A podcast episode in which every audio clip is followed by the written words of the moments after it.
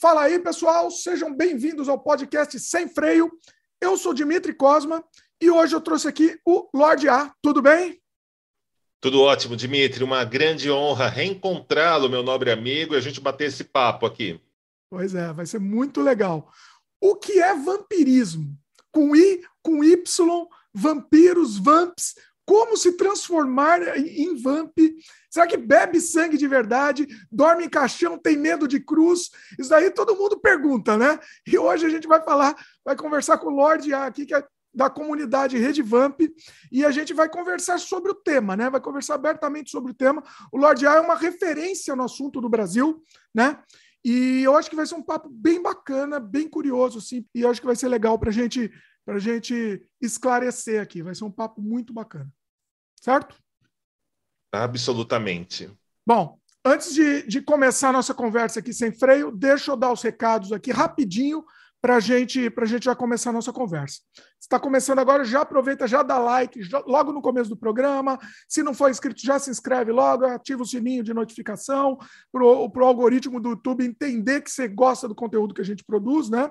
A gente está disponível em vídeo no youtube.com/barra Dimitri Cosma e também em áudio no Spotify, Apple, Google, Amazon Music, etc. Depois que esse programa for ao ar, no dia seguinte ele está disponível também em áudio, tá? Você também pode escutar esse podcast, além de outros trabalhos meus, como filmes, games, artes, etc., no dimitricosma.com. Lá você encontra tudo organizado e, e fica mais fácil também. E o último recado, não menos importante, se você considera a hipótese de você se tornar membro aqui do canal. Né? Você vai receber meus curtas-metragens, vai receber um monte de, de, material adicional, um monte de making-off, é, tutoriais, muito material bacana. E o mais importante, você vai apoiar a gente, você vai apoiar a gente a continuar produzindo conteúdo aqui, é, você vai mostrar nosso, o seu apoio ao nosso trabalho, né? Isso é muito importante. Então, clica no botão Seja Membro e dá uma olhada lá nas opções. Imediatamente você vai receber um monte de conteúdo de, de, de assim, exclusivo só para os membros. Bom, aproveitando a sessão Jabá, Lorde faz o jabá seu também, vamos, vamos falar também durante a conversa, mas aproveita, faz o jabá seu, onde o pessoal pode te encontrar, tudo que você quiser divulgar aí, fica à vontade, vai lá. Bom, para quem quiser conhecer um pouco mais do Lorde A, do seu, dos meus livros e tudo que eu faço, os eventos, as discotecagens, as palestras, conferências, vocês acessam redevamp.com ou redevampírica.com. É a plataforma da comunidade vampírica do Brasil, América do Sul e de boa parte de Portugal. Lá vocês vão encontrar mais de 800 artigos, quase 600 edições do nosso podcast, incontáveis e indeterminadas horas de conteúdos em vídeo, nosso programa diário e muita, muita coisa interessante voltado para, para o tema, o contexto do vampirismo, mas com aquela pegada adulta, aquela pegada para pessoas inteligentes, né? É o nosso diferencial num contexto tão disputado, né? Tão procurado por aí. Muito bom. É, os contatos, eu vou deixar também todos os contatos aqui na descrição, tá? Então facilita para o pessoal também. Bom, Lordia, vamos, vamos começar aqui tirando o elefante da sala aqui, né? O que, que é o vampirismo? O pessoal está se perguntando, não está entendendo, né? Assim, vampirismo com Y, né? Que vocês preferem falar com Y, né? O, o uhum. VA MPY, né? Como é que. Explica para o pessoal o que, que, que, que é. O que, que vocês fazem, como que funciona. Ok, nós temos mais ou menos uns 64 anos disponíveis. Ou é melhor eu ser mais breve? vamos lá, temos tempo, vamos lá. Tá aqui, bom, ó, aqui o tempo depende do entrevistado. Já, já uhum. tivemos programas de 4, 5 horas. Então, assim, é o entrevistado que, que define isso. Uau, isso é bem interessante. Cara, vampirismo vem de vampiros, basicamente. Vampiros é aquele assunto que a gente poderia fazer que nem aconteceu numa Bienal da Arte alguns anos atrás em São Paulo e dizer, a gente já poderia começar entre gritando se você sabe o que são vampiros, né? As pessoas vão falar de um morto-vivo, geralmente da região da Hungria ou de algum lugar do leste europeu, que revive de uma maneira misteriosa e começa a assombrar os seus parentes, seus amores, seus desafetos em busca do sangue, do precioso sangue, da energia vital E em cima disso, muita coisa interessante vai se construir. Já para a gente da comunidade vampírica internacional, esta que já existe há quase cinco décadas, as coisas são um pouco mais controversas, um pouco mais profundas, um pouco mais interessantes. Para nós, em linhas gerais, o que é chamado de vampiros, essa história de um morto-vivo, vem de um movimento que rola entre o século XVI e XVII, um pouco antes disso também começa a acontecer, quando a igreja, a igreja católica né, do Ocidente, estava começando a ficar sem combustível para suas fogueiras e manter a indústria cultural do turismo através dos Altos da Fé, da Santa Inquisição, lá na Europa, em outros continentes que eles tinham chegado. E então eles já não tinham mais judeus, já não tinham mais hereges, não tinham mais cátaros, não tinham mais templários. E eles precisavam de alguém, alguém para justificar a ida para a fogueira. Então eles começam a inventarem novas criações, começam a inventarem alguém que possa ir para a fogueira para manter essa indústria funcionando, essa indústria operativa, os lucros das tabernas, dos prostíbulos, do, das hospedarias, um, toda a venda de relíquias e outras coisas, né? Tem toda essa construção. Então, assim começa a surgir o vampiro. A princípio, um negócio sem muita explicação, mas que em vida ele tinha tido um pacto com Satã, claro ou ainda ele tinha sido um bruxo ou uma bruxa em vida e depois que morria voltava como vampiro. Essa era a explicação que a gente ia encontrar aqui mais próximo do Ocidente. Se a gente fosse ali descendo para o leste europeu, a explicação ficava um pouco mais complicada, resvalava na influência de um outro grande império, que era o Império Turco Otomano, por volta ali dos 1700, mais ou menos, o negócio, o negócio pegava, né? O, o bicho pegava.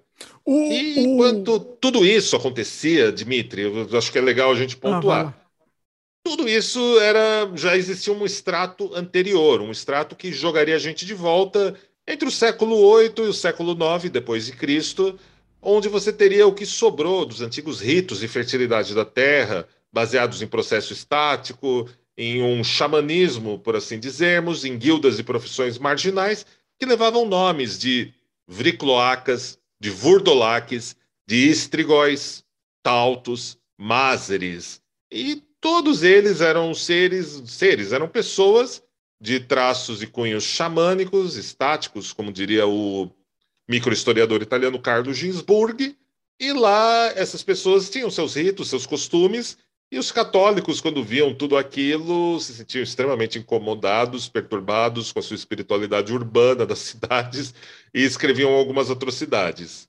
Você repare que esses nomes que eu falei, estrigóis, tautos, vurdolaques, vricloacas, no século XVI e XVII já eram referidos como tipos de vampiros.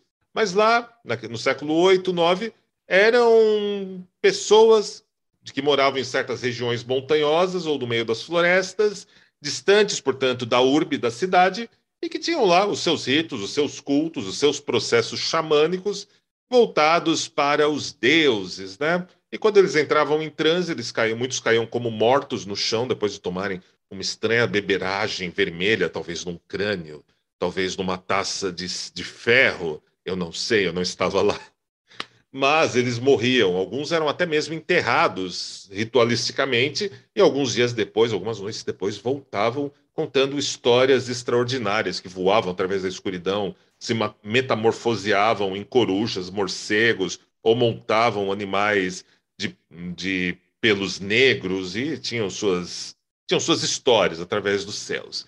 É nesse extrato que a comunidade vampírica internacional mira, observa, contempla essa figura de poder do vampiro, mesmo nos dias de hoje. Era, para entender então, assim, pelo que você está falando, era tipo uma religião que foi abafada pelo, pelo catolicismo, é isso?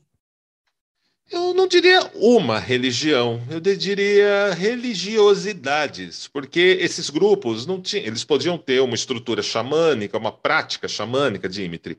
Sim, eles podiam ter uma prática xamânica, sim, mas não é, não havia um culto institucionalizado, não havia um grande líder. Era, a, vamos dizer assim, a sua tribo tem como totem um felino, A tribo do seu amigo tem como totem um urso negro. Uma outra tribo que a gente ouviu falar, depois das Montanhas da Cantareira, tem como símbolo um cachorro negro, um lobo negro. Percebe? Todos têm um processo parecido, mas ninguém não são chefiados. Não há um, olha, você tem que fazer assim. Tipo, todos têm o seu próprio estilo, seu próprio a sua própria, a sua própria praxis para como eles conduziam isso. O que aconteceu é que os católicos vão tentar homogeneizarem, generalizarem tudo isso, e aí eles vão sair com aquela história de um vampiro, enquanto um morto-vivo e tudo mais. Mas a gente vai ter paralelos aí interessantíssimos no Império Otomano também, onde as coisas eram um pouco diferentes disso que eu conto para você. E tem vários desdobramentos, né, ao redor ali do continente europeu, da, da Ásia, do Oriente Médio, tem alguns desdobramentos. No século XX, o pessoal vai começar a falar de vampiros até mesmo na África, e tem também uma, um ethos, uma prática. Permanece o elemento xamânico, permanece o elemento noturno, permanece essa lida com a escuridão, com os tabus, com aquilo que as pessoas temem, como a morte, a sexualidade e outros temas. Mas são sempre diferentes, né? E o que os católicos tentam fazer é usar o século pretenso, século das luzes, iluminismo, o racionalismo e tentam homogeneizar, generalizar tudo numa coisa só. E aí apresentam essa história do vampiro, né, que vai pegar muita força a partir da metade do 18. É, é até para alimentar o medo, né? Sempre é importante alimentar o medo. Né? Eles alimentar o medo. Disso, né? Alimentar o medo, alimentar a indústria, a sua indústria do turismo do mal, né? Basicamente, assim a gente pode dizer. Eles vão fazer uso disso como usaram outros símbolos, né? Era uma prática, era uma prática desprezível, mas era uma prática comum daquele tempo, daquela formação. Não era uma prática de todos os católicos ou de todos os cristãos. Haviam haviam diferenças, né? Mas o poder o poder dominante tinha um apreço por esse costume, né? E assim, a gente, a gente que é leigo, eu, eu, eu, eu sou completamente leigo aqui no assunto, e é interessante porque aí eu faço o, faço a orelha aqui, o pessoal também que está escutando também não entende muito. Então, é, é, eu vou fazer perguntas assim de, de, de, que eu não entendo. Então, vai ser, acho que é mais interessante para quem está escutando. O, a gente conhece o Vlad, Vlad o Empalador, né? Que era o, o primeiro, o Drácula, né? O famoso Drácula. É, então existia antes deles. Ele não foi o primeiro, ele foi o mais famoso. Então esse mito vem muito antes. O Vlad é de quando? Qual, qual que é o século? Vlad II, que foi conhecido como Vlad Draculha, que cresceu na corte do imperador Sigismund e da sua esposa Bárbara von Sille, né? Figuras interessantíssimas da história. Esse Vlad, conhecido como Draculha, leva essa alcunha, esse sobrenome, por conta dele ter sido um membro honrado de uma Ordem do Dragão, fundada por esse imperador que eu mencionei para você. Ele vai ter alguns filhos, né? Todos, quase todos esses filhos terão desfechos bastante trágicos, porém um deles, o Vlad III, né? Vai ficar conhecido como Vlad Tepes, Vlad Tepes, cada um pronuncia como quer, não acho, nunca achei uma unidade de pronúncia correta, né? mas a gente traduz como o Vlad o Empalador. Eles, ele foi um voivoda na região da Transilvânia, né, onde fica hoje atualmente Romênia, mais precisamente ali mais para o lado da Valáquia, da Moldávia, né, mais ali para aqueles cantos, né, nem, não é tanto a Transilvânia ou romance. E ele foi um, penso que ele foi um excelente líder militar, ele foi uma figura destacada na resistência à invasão do Império Turco Otomano, Dimitri. Mas, né, sempre tem o mas. Mas de onde viria essa força, esse poder, essa marca que o personagem permaneceu? Como que ele vai ganhar essa reputação? Primeiro que no tempo que ele foi vivo, ele estava ele estava no pior lugar do mundo que você poderia estar. Era uma região ali, o leste europeu, principalmente as terras onde atualmente é a Romênia, onde bastou você ter sangue real, você podia reclamar o título de voivoda, o título de chefe, de líder lá da região. Então, assim, não importasse, você tinha, você tinha que depor o atual voivoda, fosse por traição, fosse por duelo, fosse da maneira que fosse. E, bem, esse é um grande, esse é um grande problema. Mas antes da gente falar do Vlad III, é importante falar do pai dele. Ele foi criado desde pequeno na corte do imperador Sigismund, lá na região dos Habsburg, lá na região mais pertencente à Alemanha. Então, ele cresceu num lugar com um avanço tecnológico, ele cresceu dentro de uma sociedade ali, uma sociedade discreta, que valorizava a ciência, valorizava tudo que pudessem usar como arma para enfrentarem o Império Turco-Otomano. Então, foi um cara super preparado. Ele não foi fundador dessa ordem, ele foi membro da terceira formação dessa ordem, para a gente ter uma ideia. Essa ordem era composta pelas principais casas nobres da Europa, né? Então chegou um momento que o imperador virou lá pro virou pro nosso Vlad Draculha e olha, volta lá para tua terra, toma o controle, porque ali vai ser a nossa, vai ser um dos territórios mais importantes para a gente poder segurar os turcos lá no lugar deles e manter as coisas como como estão. É interessante a gente falar sobre essa ordem do dragão, o Sigismund e a Bárbara, porque até mesmo aquele Grimório de Abramelin, o judeu, vem, é encontrado e vai parar nessa corte, e até histórias que ele é usado para trazer da morte essa imperatriz Bárbara von Sille, né? A gente não sabe o quanto é rumor, o quanto é boato e tudo mais, mas há relatos interessantes dos próprios envolvidos na história, né? Bárbara von Sille foi super perseguida no século XX, né? Depois que já tinha morrido por um pretenso historiador que escrevia livros de vampiro, dizendo que ela havia sido uma vampira real, e as histórias dele não batiam, era uma pesquisa totalmente sem cronologia que ele fazia e era mais assim, parecia que o, o cara tinha ódio da persona da Bárbara von Sille. Mas o nosso queridíssimo Vlad Dracula volta para a terra dele, em linhas gerais, consegue retomar o poder, mas ele percebe que para ele manter os nobres gananciosos da, por, por força, por poder, por status, ele acabava precisando da ameaça do Império Turco-Otomano e ainda de fazer alianças com os caras, porque o Império Turco-Otomano, naquele momento, era a maior força militar, era a maior força militar daquele momento, que facilmente podia tomar a Europa. O sultão Mehmed II e o pai dele, o Papa, daquela época, tentou oferecer a Europa para eles se eles se convertessem ao catolicismo. Era uma força militar, científica, assim, exuberante poderosíssima. E não dava para ganhar deles num confronto direto, e o Vlad II percebeu isso. E lá na região da onde ele, ele administrava, tinha o costume dos turcos otomanos exigirem que os filhos primogênitos, ou ainda os filhos dos nobres, fossem dados a eles para serem criados como serem criados no seu império ou eles seriam escravos. É bem, talvez a ralé, talvez o populacho acabasse indo para servir como escravos deles. Porém, os filhos da nobreza eram destacados para se tornarem uma espécie de janissários. Eles eram treinados nas melhores escolas eh, no aprendizado de diversas línguas, coisa que eles nem tinham na terra deles, nos mais avançados procedimentos e estratégias militares disponíveis no maior império do mundo naquele momento, e chega o momento que o Vlad Draculha precisa mandar dois filhos dele para lá. E ele tem que fazer isso por quê? A rebelião dos nobres dele já tinha estourado. O primeiro filho dele, o que, entre aspas, seria o primogênito, foi morto. Sabe como? Com dois pedaços de ferro atravessando os olhos dele. Nossa. Então ele manda o Vlad III, né, que vai ficar conhecido como Empalador, e o Radu, o Belo, que é um personagem super obscuro, que a gente agora só está vendo nos filmes de 2000 para cá, aparecendo nessas histórias, ele manda os dois para serem criados lá.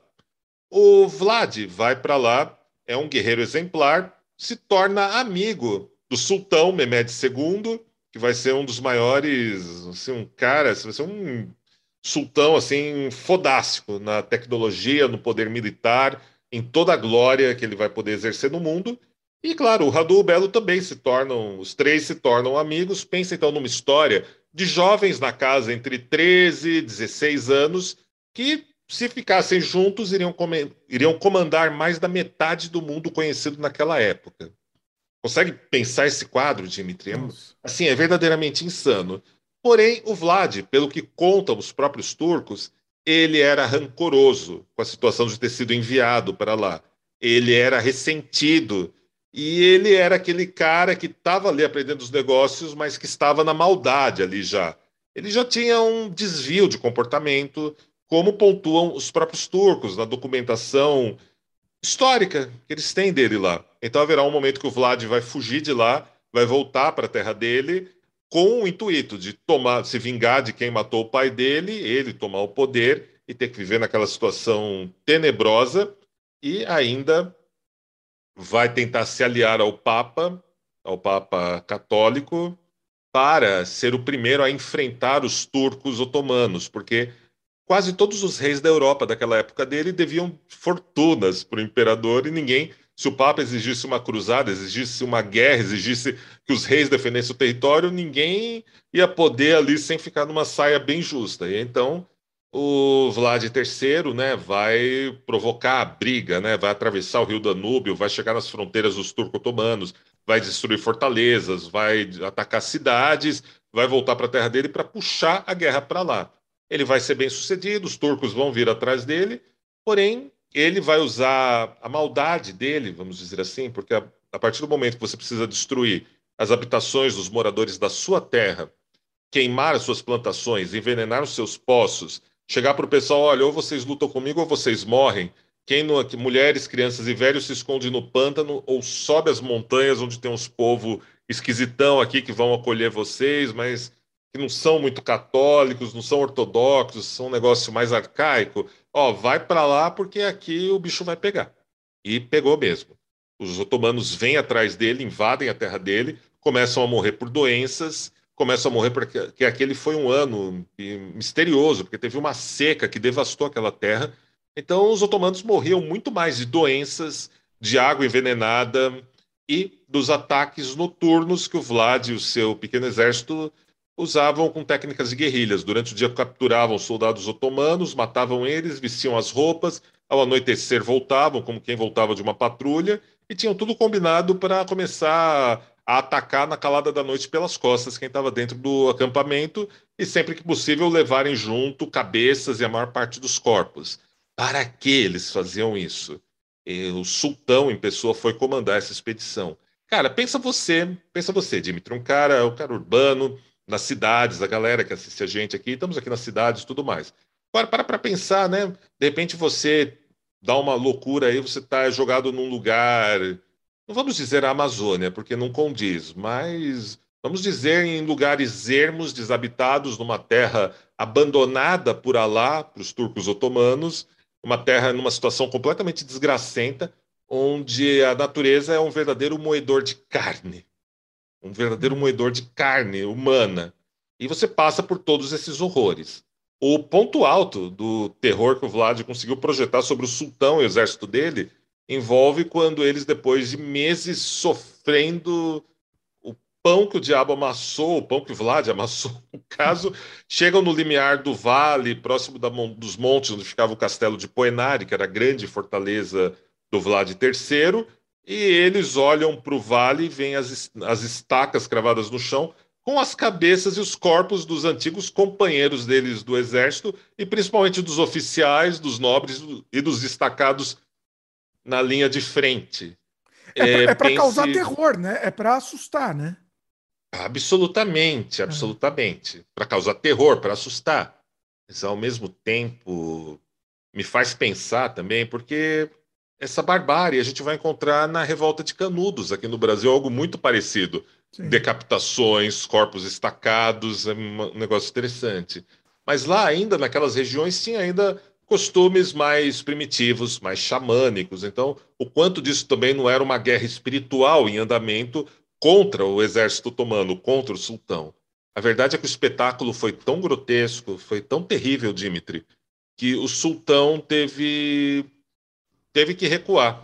Teve que recuar porque ele não aguentava mais. Ele voltou para a terra dele atormentado, perturbado e aí ele chamou para continuar a guerra ali, isso assim, de maneira bem resumida, o maior general do Império Turco Otomano daquele momento, que esteve presente até na tomada de Constantinopla, que era ninguém mais, ninguém menos que o Radu, o Belo, irmão do Vlad Tepes. Uhum. E é uhum. ele que vai coordenar a caçada tanto nas florestas quanto a disputa política para ele ser capturado, depois ele ter que fugir da Romênia, né? Ah, nesse meio tempo, acho que você assistiu Drácula, você, o pessoal assistiu Drácula de Bram Stoker, do Francis Ford Coppola. Então vamos ter sim uma princesa sem nome que vai se jogar da Torre de Poenari na, em um rio, embora as pessoas digam que essa princesa ou até mesmo uma deusa se jogou naquele rio muito antes de existir o castelo a gente vai ter. Essa princesa é lenda, então. Essa, essa, não é uma história. Não está comprovado isso.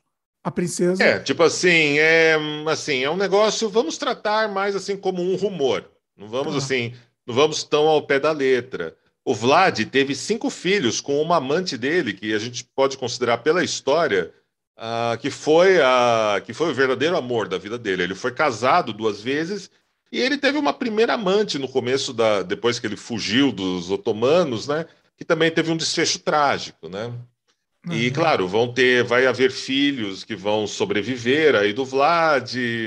Tem, tem uma história aí, filhos oficiais que vão sobreviver dele.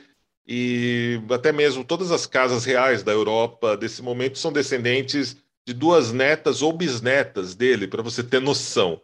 Tanto que a rainha da Inglaterra, o príncipe Charles, tem terras na Romênia por conta disso, né? O lugar é conservado, é uma, é uma reserva ecológica, inclusive coordenada pelo, pelo próprio príncipe Charles, e no final da década de 90 teve, fizeram, ah, fizeram até bastante escândalo em relação a isso, Dimitri.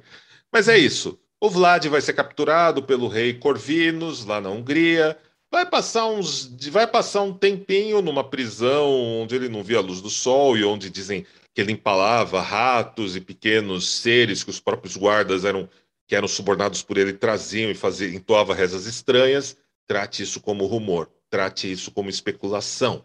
Tá. Mas assim, é pouco tempo que ele passa nessa, porque logo ele é transferido para um outro castelo, onde ele vai ficar flertando com uma parente desse rei, vai casar com ela, vai abandonar a igreja ortodoxa. E abandonar a igreja ortodoxa é um negócio muito pesado para o Vlad Tepes e até também era para o pai dele, porque eles eram os grandes defensores da Igreja Ortodoxa, eram os maiores construtores de capelas, monastérios, né, eremitérios que a gente pode pensar. Ah, os caras eram satanistas. Ah, os caras eram satanistas construindo igreja para todos os monges, para todo mundo. Olha, Perfeito. olha que interessante. Perfeito. Calma que você vai continuar, mas eu, eu, eu imaginando aqui, entendo por que, que ele começou a ser demonizado, né, pela, pela igreja tal. Justamente por isso, abandonou a igreja, é o demônio, é o, é o próprio, é o mal em pessoa, porque abandonou a igreja. Faz sentido isso? É, é Isso começou?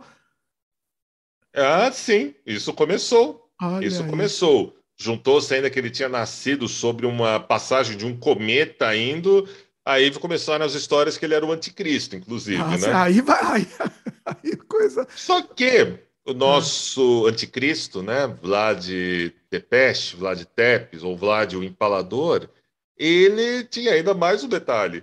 Ok, depois ele sair da igreja ortodoxa para conseguir um exército e voltar e retomar a terra dele, o que, que ele faz, Dimitri? Ele ah. se alia à igreja católica de uma vez por todas. Ah! Olha aí. Pois é. Ah, é claro, não vamos nem tentar imaginar o tamanho da treta com a Igreja Ortodoxa, que foi isso. Não vamos imaginar o revanchismo dos turco-otomanos e ainda não vamos deixar de levantar a revolta dos próprios nobres gananciosos, violentos da própria, da própria Romênia daquele tempo, né? Vlad Tepes é morto logo depois de retomar o poder. O irmão dele, Radu Belo, não é morto por ele, é morto por esses mesmos nobres. Para você ter uma ideia, os caras eram tão escrotos, os caras eram irracionais, os caras eram gananciosos, os caras eram podres. Conseguiram matar o cara que foi o maior general, um dos maiores generais da história do Império Turco Otomano. Só para você ter uma noção. Então, nunca teve aquele duelo bonito que a gente viu no, naquele filme Drácula, História Nunca Contada, entre o Vlad e o Radu. Não, não teve nada disso. O cara foi morto na trairagem mesmo, o Radu. Um puto herói, um guerreiro, assim, um cara. Um cara assim que enfrentou uma das tribos mais selvagens, tipo com um exército com menos de 3 mil caras contra 20 mil e ganhou essa batalha né, no passado. O cara era foda, os caras conseguiram matar até esse cara na trairagem. Olha. O Vlad vai entrar então em mais um confronto com o Império Turco Otomano, porém ele vai ser morto também por trairagem. Ah, Especula-se, quem matou ele? Ah, foram agentes infiltrados dos turco-otomanos? Não sei, não estava lá. Mas a considerar, eles tinham técnicas de luta um pouco diferente disso. Eles eram um exército mais honrado, tinham um código de, tinham um código de ética muito bem apurado. Ele foi morto por ortodoxos revoltados, talvez. Ele foi morto por nobres, por boiardos, possivelmente porque eram pessoas próximas dele que esfaquearam ele pelas costas, decapitaram e mandaram a cabeça lá para o Império Turco Otomano. Olha. A cabeça dele foi, de fato, para lá, conservada em um pote de barro, com mel e outras especiarias para conservar. Foi mostrada para o sultão, que estava assim, extremamente convalido, assim, perturbado, sofrendo a terrores noturnos, pelo que contam os relatos. Dizem que a, com a chegada da cabeça lá foi ainda pior, porque ele passou a dizer, a delirar, dizendo que o Vlad vinha todas as noites no alto da torre dele, atormentá-lo, perturbá-lo e tudo mais, né? A teoria da conspiração, a teoria da conspiração fica livre aí para imaginarem o que quiserem sobre isso, mas a bem da verdade, o sultão vai ter um final trágico, mesmo tendo sido um grande homem com muitas realizações e muita influência, principalmente nas cidades da Itália durante o período da Renascença, né, que foi quando eles atuaram. É, foi um cara muito interessante, esse sultão Mehmed II, que merece mais estudos, merece mais apreciação de quem gosta dessa temática do Drácula, quem gosta de cabala também, de sufismo e outras coisas. Ele foi um grande contribuinte na troca de textos entre a Itália, as, fortale as cidades fortalezas italianas e o leste europeu e o Oriente Médio. Ele tem um papel ali muito importante que é subestimado, é bastante subestimado hoje em dia, né? E assim, a cabeça do Vlad é devolvida, esse é um ponto importante, e aí as pessoas vão dizer que ele fica, que a cabeça vai ser reunida ao corpo dele, eles serão enterrados numa ilhotinha chamada, que tem um mosteiro chamado Snagov, e isso vai ser uma espécie de lenda urbana. Essa ilhota é sempre assolada por muitos ventos, e as pessoas vão dizer que é, sim, é porque a alma de Vlad volta, está lá sempre furiosa, blá, blá, blá, blá, blá, blá, né? As pessoas vão fazer sempre muita coisa, vai haver um momento lá, que eu acho que é na década de 90 ou começo de 2000, que vão até abrirem onde eles achavam que era o túmulo, vão encontrar apenas esqueletos de animais, depois vão abrir um outro túmulo lá perto de uma porta, que vão dizer que era o possível o corpo do Vlad, porém, pelas pesquisas de campo, pesquisas de campo, né? pesquisas também da Universidade da Romênia e de dois destacados, dois, duas pessoas que eu admiro muito, que é o Dacre Stoker, sobrinho bisneto e executor do legado literário do Bram Stoker, né, sobrinho bisneto do Bram Stoker, que vai ser o autor do Drácula, e pelo professor Hans de Roos, da Universidade lá da Suécia, eles fizeram pesquisa de campo. E consta que o corpo do Vlad foi devolvido e descansa até os dias de hoje num mosteiro chamado Comana, numa grande cidade ali da, ali da Romênia.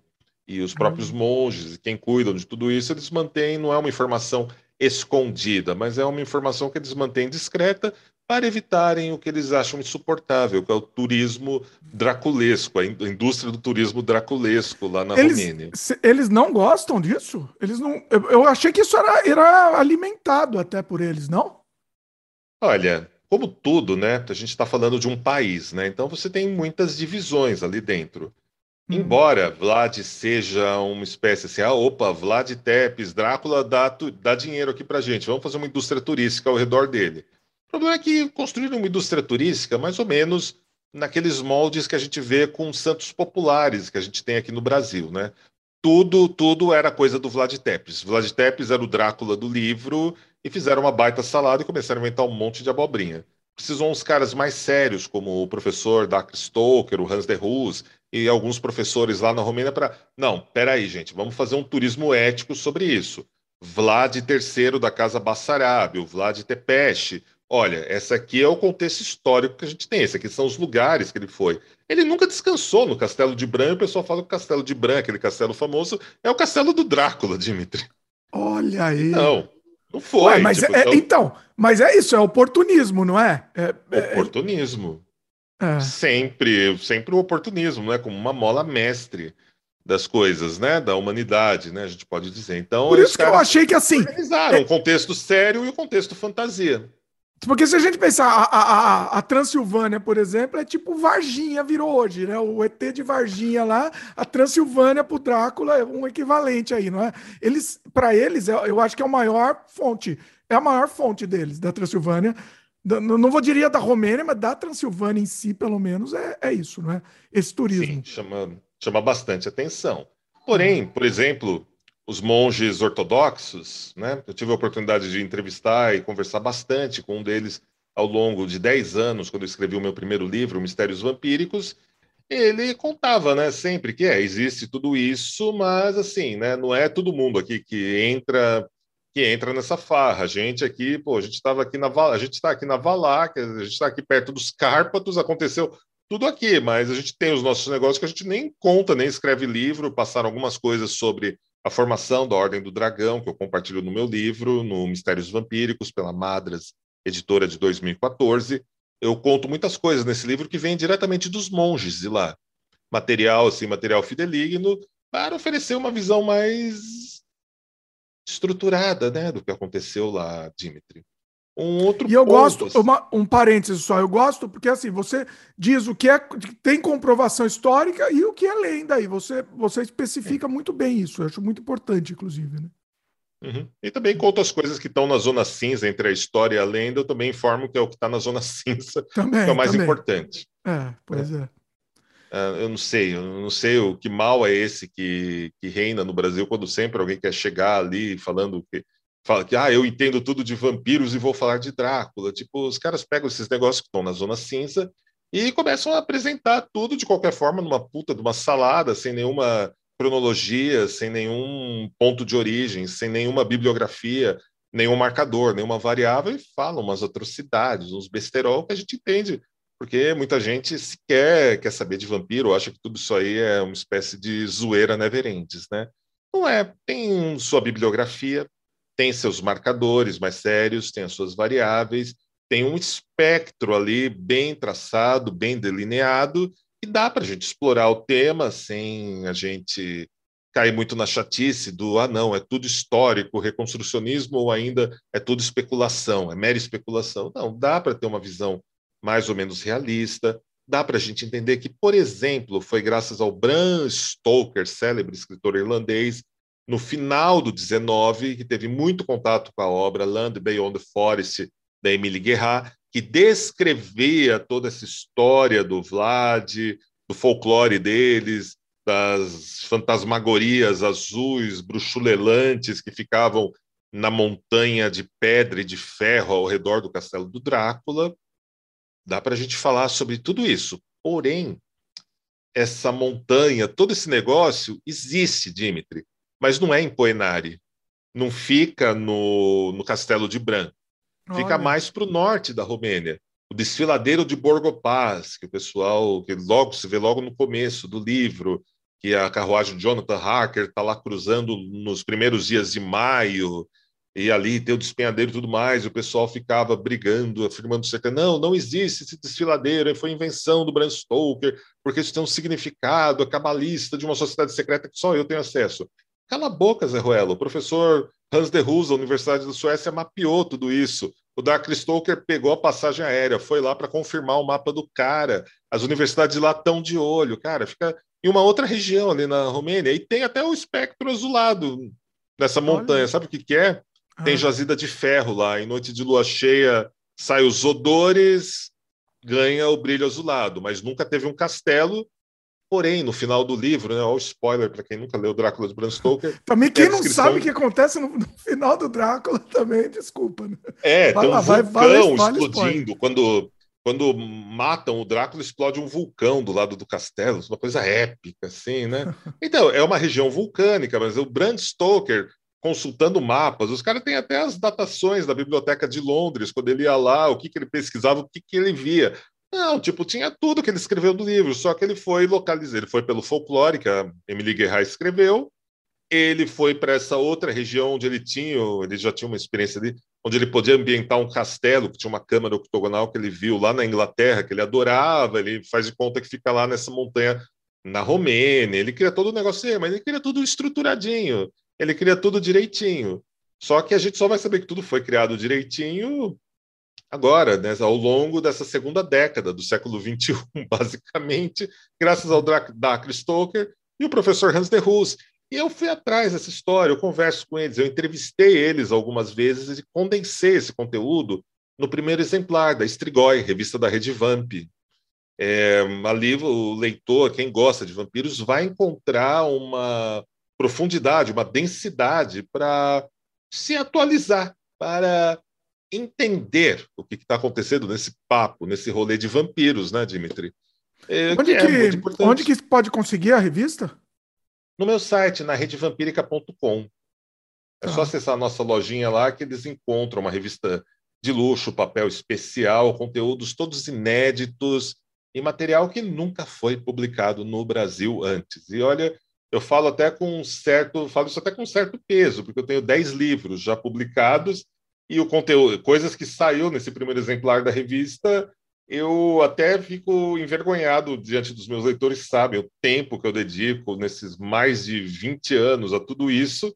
Eu fico até chateado. É, gente, a primeira vez, vocês viram algumas partes disso que eu estou contando lá no site da redevampírica.com em alguns artigos mas com a densidade, com a bibliografia, com a profundidade e os próprios pesquisadores contando, gente, foi só nessa revista. Foi Olha. só nessa edição da revista que rolou, Dimitri. E é um negócio, é um negócio muito interessante. É, é um negócio que enriquece, né? E a gente jogou a, a, o papo, já sai do século XIV, XV, salta quatro séculos, vai para o XIX, mas tem umas coisas ali entre eles para a gente falar ainda. É, se a gente pensar assim, o, o Bram Stoker que popularizou, né? Antes era lendas, era lendas, eram lendas regionais, assim, mais, né? Ele que. Não? Não.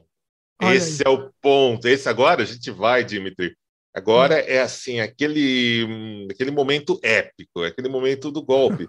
o Bram Stoker, ele é a grande celebração, ele é uma espécie de o grande cume dessa história de vampiros e de vampiras. Ele é o cara que vai ter a sorte de compilar quase mais de 100 anos do que foi escrito no romance, na ópera, no teatro, na ah, música, olha. nas brincadeiras, nos papos de bar sobre vampiros.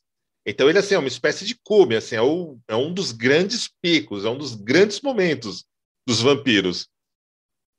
Mas, Mas tudo que ele o... não foi o responsável. Antes dele, durante quase 100 anos, a gente, eu vou falar disso já já aqui para ah, você. A gente lá. tem um contexto para chegar nesse cume. A gente tem uma espiral ascendente, cara, fantástica. Ah, fala aí, vai lá. Tá. Bom, vamos lá. A gente falou um pouco da história do Vlad Draculha, do Vlad Tepeste. A gente falou como, algum, bem depois deles, como a igreja reinventou, ressignificou, né? Inventou aquele morto, a história do morto-vivo e tudo mais.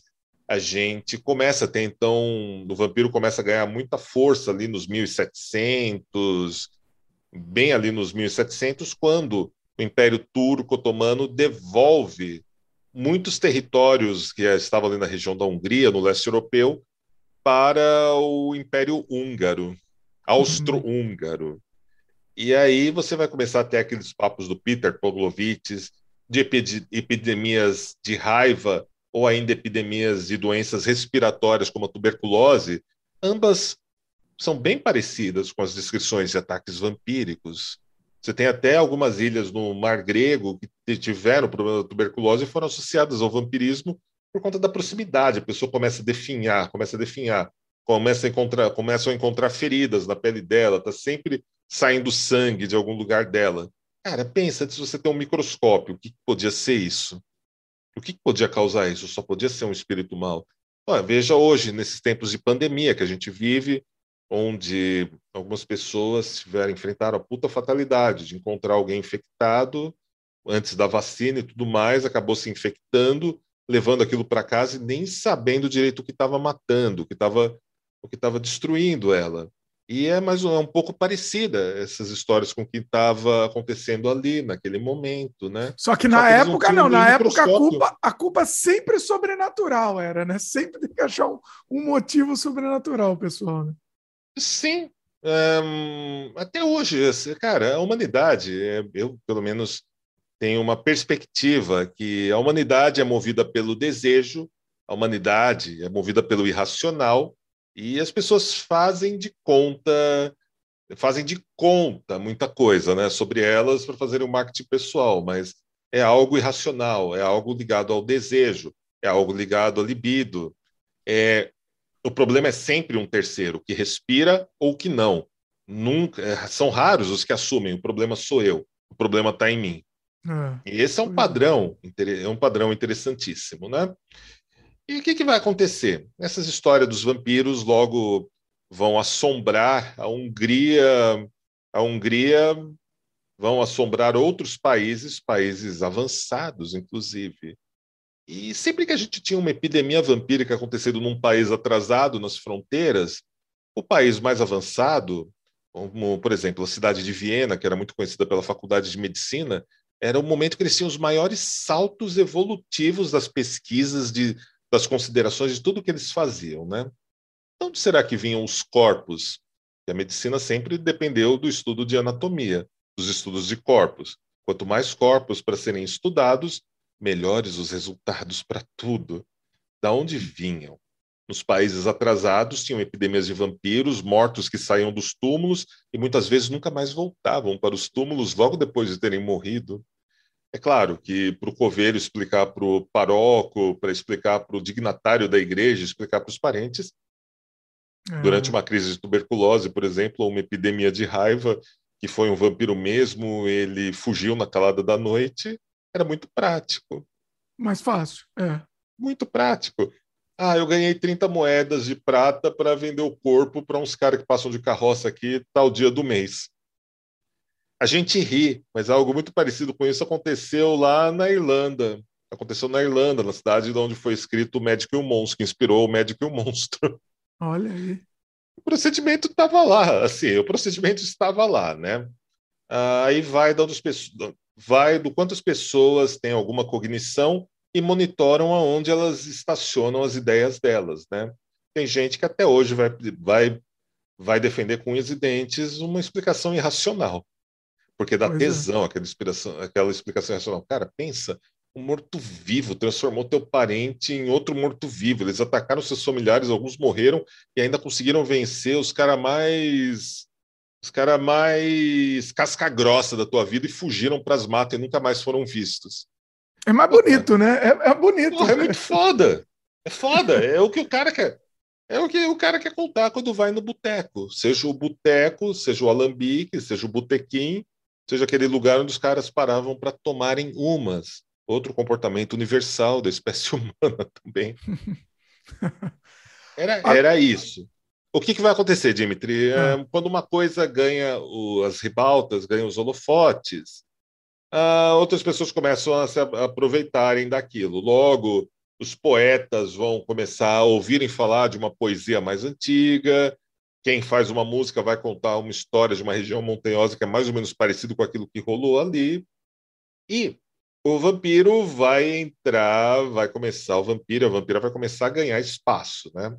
Isso vai acontecer primeiramente com um, rapaz muito legal no final dos 1700, chamado Samuel Taylor Coleridge, que vai acabar com a reputação dele, dele próprio, da sua família, quando ele escreve uma poesia chamada The Rhyme of a Shit Mariner, Olha onde aí. nessa poesia tem uma deusa pagã furiosa, fantástica, assim o arquétipo de uma deusa selvagem, o arquétipo perfeito de uma vampira. a experiência para o pobre poeta foi tão intensa, mas foi tão forte ele escrever aquilo que ele foi julgado, que ele foi condenado socialmente, que ele foi banido para o ostracismo, e ele ficou tão mexido que, pouco satisfeito, ele tentou escrever alguma coisa e, de repente, ele escreveu uma poesia chamada Cristabel, hum. onde basicamente é uma história sobre uma mocinha muito pura, muito, muito bonita, de camisolas brancas compridas que arrastavam pelo chão, que tinha como hábito, na calada da noite, na época das cruzadas, sair do castelo do pai, andar uns metros na floresta e rezar numa capelinha pela alma do noivo, pela alma do noivo. Olha. Assim, né? Tipo, nada como camisolas de seda, época das cruzadas, um período que a natureza e os humanos deviam ser perfeitamente comportados, pessoas pessoas muito sérias, baluartes da moral, dos bons costumes, uma floresta onde nem existia luz elétrica, uma capelinha ali no meio, e a menina saía toda madrugada para ir orar nessa capela, né? É, é, de se pensar, é de se pensar, mas, mas assim, a gente está tá distorcendo um pouco a história. E um mas o que, dia... que você acha? Você acha que era o quê? Alguma... O que que... Conjecturas aqui, o que, que pode ser? Pulada de cerca, não sei, alguma coisa assim, não?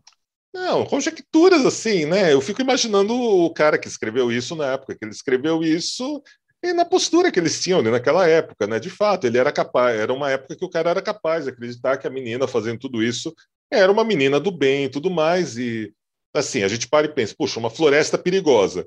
Época das cruzadas. A pessoa ainda sai das muralhas do castelo, que representaria o limiar do conhecido, para andar naquela floresta no meio da noite, sem luz elétrica, sem tocha, sem nada, para ir rezar numa capelinha quase abandonada. Gente, assim, é, é que nem o meu antigo gato branco, Gandalf, né, que já partiu quando ele andava nos gramados lá de, da casa de Campos do Jordão. Ele atravessava o gramado jurando que ele estava invisível. Ele jurava, mas a gente que olhava via aquele gato branco passando pelo negócio verde, né? Era impressionante. Mas vamos ao ponto. Uma bela noite, ela encontra uma moça lá, com as roupas meio rasgadas e tudo mais, chamada Geraldine, uma vampira. Já estou dando spoiler, uma vampira. E ela vai carregar a Geraldine, que está ferida, humilhada, para, para dentro do castelo, vai carregar ela até o momento que vai, tem toda uma descrição extremamente cheia de desejo, bastante, bastante até mesmo levemente erotizada, né? até o momento que essa Geraldine começa a carregar ela, né? Muda a coisa de figura.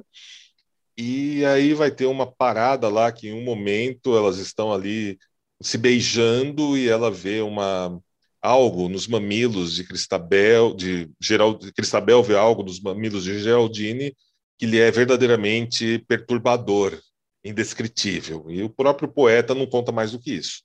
Olha. Pense, antes do século, antes ali, né, virada do 18 para o 19, você escreve basicamente uma história de vampiras lésbicas. Olha aí. Penso que não vão, assim, já estava ruim para o coitado do Coleridge, que como não ia ficar pior no final das Sim. contas. Um escândalo, ficou, um escândalo. Ficou, foi horrível para ele, assim, foi horrível.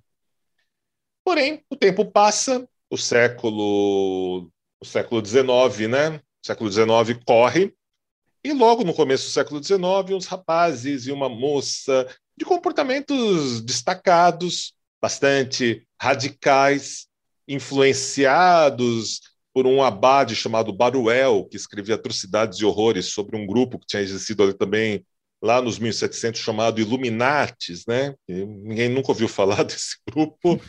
Um, estão ali embevidos por isso, embevidos em Marquês de Sade, estão ali com os hormônios a mil, jurando que eles vão, jurando que eles estão absolutamente certos de tudo, sobre tudo, absolutamente convictos e que eles vão mudar o mundo com o seu amor livre, com o seu vegetarianismo. Eu falo de Percy Shelley, da Mary Godwin ou Mary Shelley, quando se casa com ele, da Claire, do Lord Byron, dessa distinta trupe, né, que durante um, uns dias ali numa, numa à beira de um lago na Suíça, num lugar chamado Vila de Odate, praticamente vão inventarem todo o terror do que vai correr a partir do século XIX. Vão inventar uhum. o primeiro vampiro, que é o Johnny Polidor, que vai escrever o The Vampire, né? Vai ser a obra cânone, né? vai ser a grande obra cânone. A gente vai ter o Percy Shelley, que vai escrever algumas Pera, coisas. O The, Vampire, o The Vampire foi antes, então, do Bram Stoker, do, do Drácula. Muito. Sim, olha foi no aí, começo do 19. Aí. O Bram Stoker, lembra que eu falei que o Bram Stoker é o cume? É ah, o topo? É o final? Caramba. É isso que eu queria te dizer. Ele é o final da história, Dimitri. Ah. É, não, não é que ele é o final da história. Então, é, dizer, é, assim, é, o, um grande é, o topo, né? Ele chegou, é, a popularização, o topo da popularização, vamos dizer. Exato, ele é o topo, porém a gente vai começar com uma espiral ascendente. Hum. A gente vai escalar esse Monte Calvo, né? Então ah. vai vir o Johnny Polidori, vai publicar o The Vampire por conta dos eventos inenarráveis que aconteceram naquela vila de Odate, né? E a gente pode especular, né, sobre o que aconteceu ali.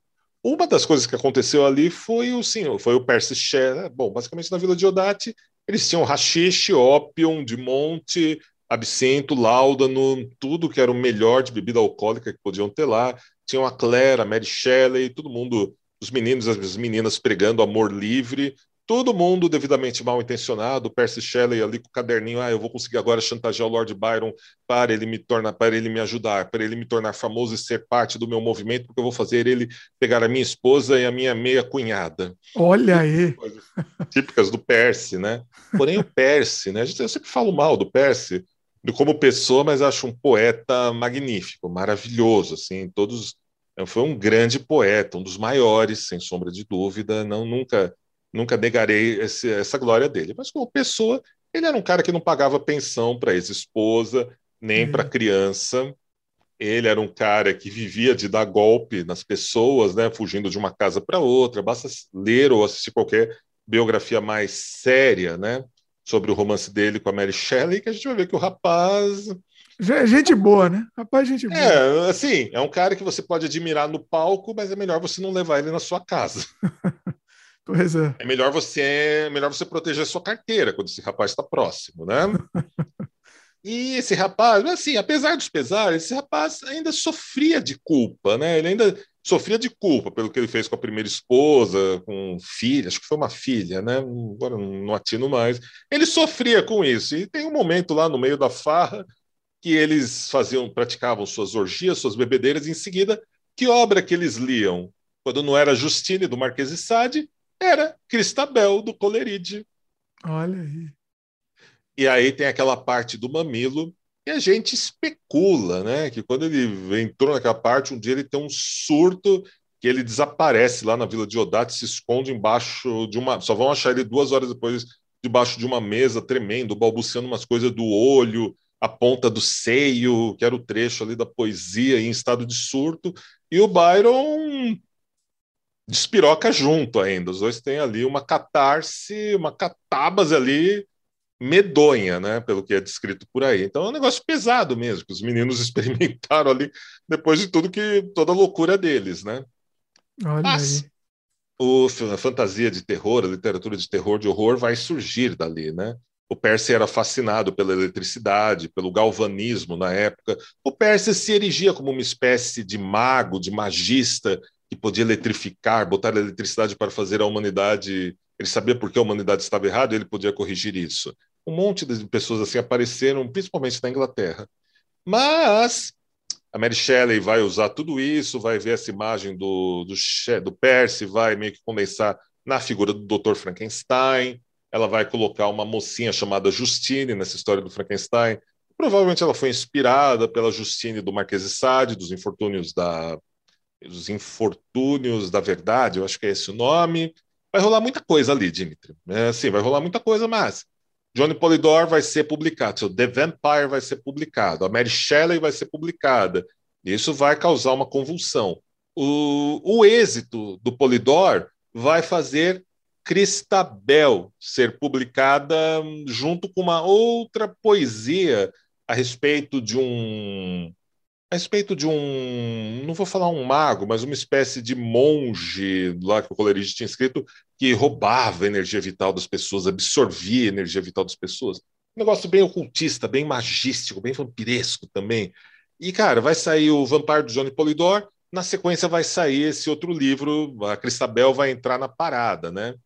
E aí o pessoal vai achar isso legal e vai começar a escrever história de vampiro, pecinha teatral de vampiro, opereta de vampiro, ópera de vampiro, e chega um momento que a pesquisadora, autora brasileira, a Marta Argel, ela comenta no livro dela O Vampiro Antes de Drácula, onde ela faz uma, uma antologia de todos esses, dos principais contos desse período, os mais relevantes, os mais marcantes, ela vai colocar né, que uma cidade europeia não seria considerada civilizada e, co e coerente com o tempo que vivia se não tivesse pelo menos uma ópera de vampiro, uma peça de vampiro e historinhas de vampiro circulando. Mesmo que fosse uh, o pessoal só reescrevendo histórias que já tinham sido publicadas.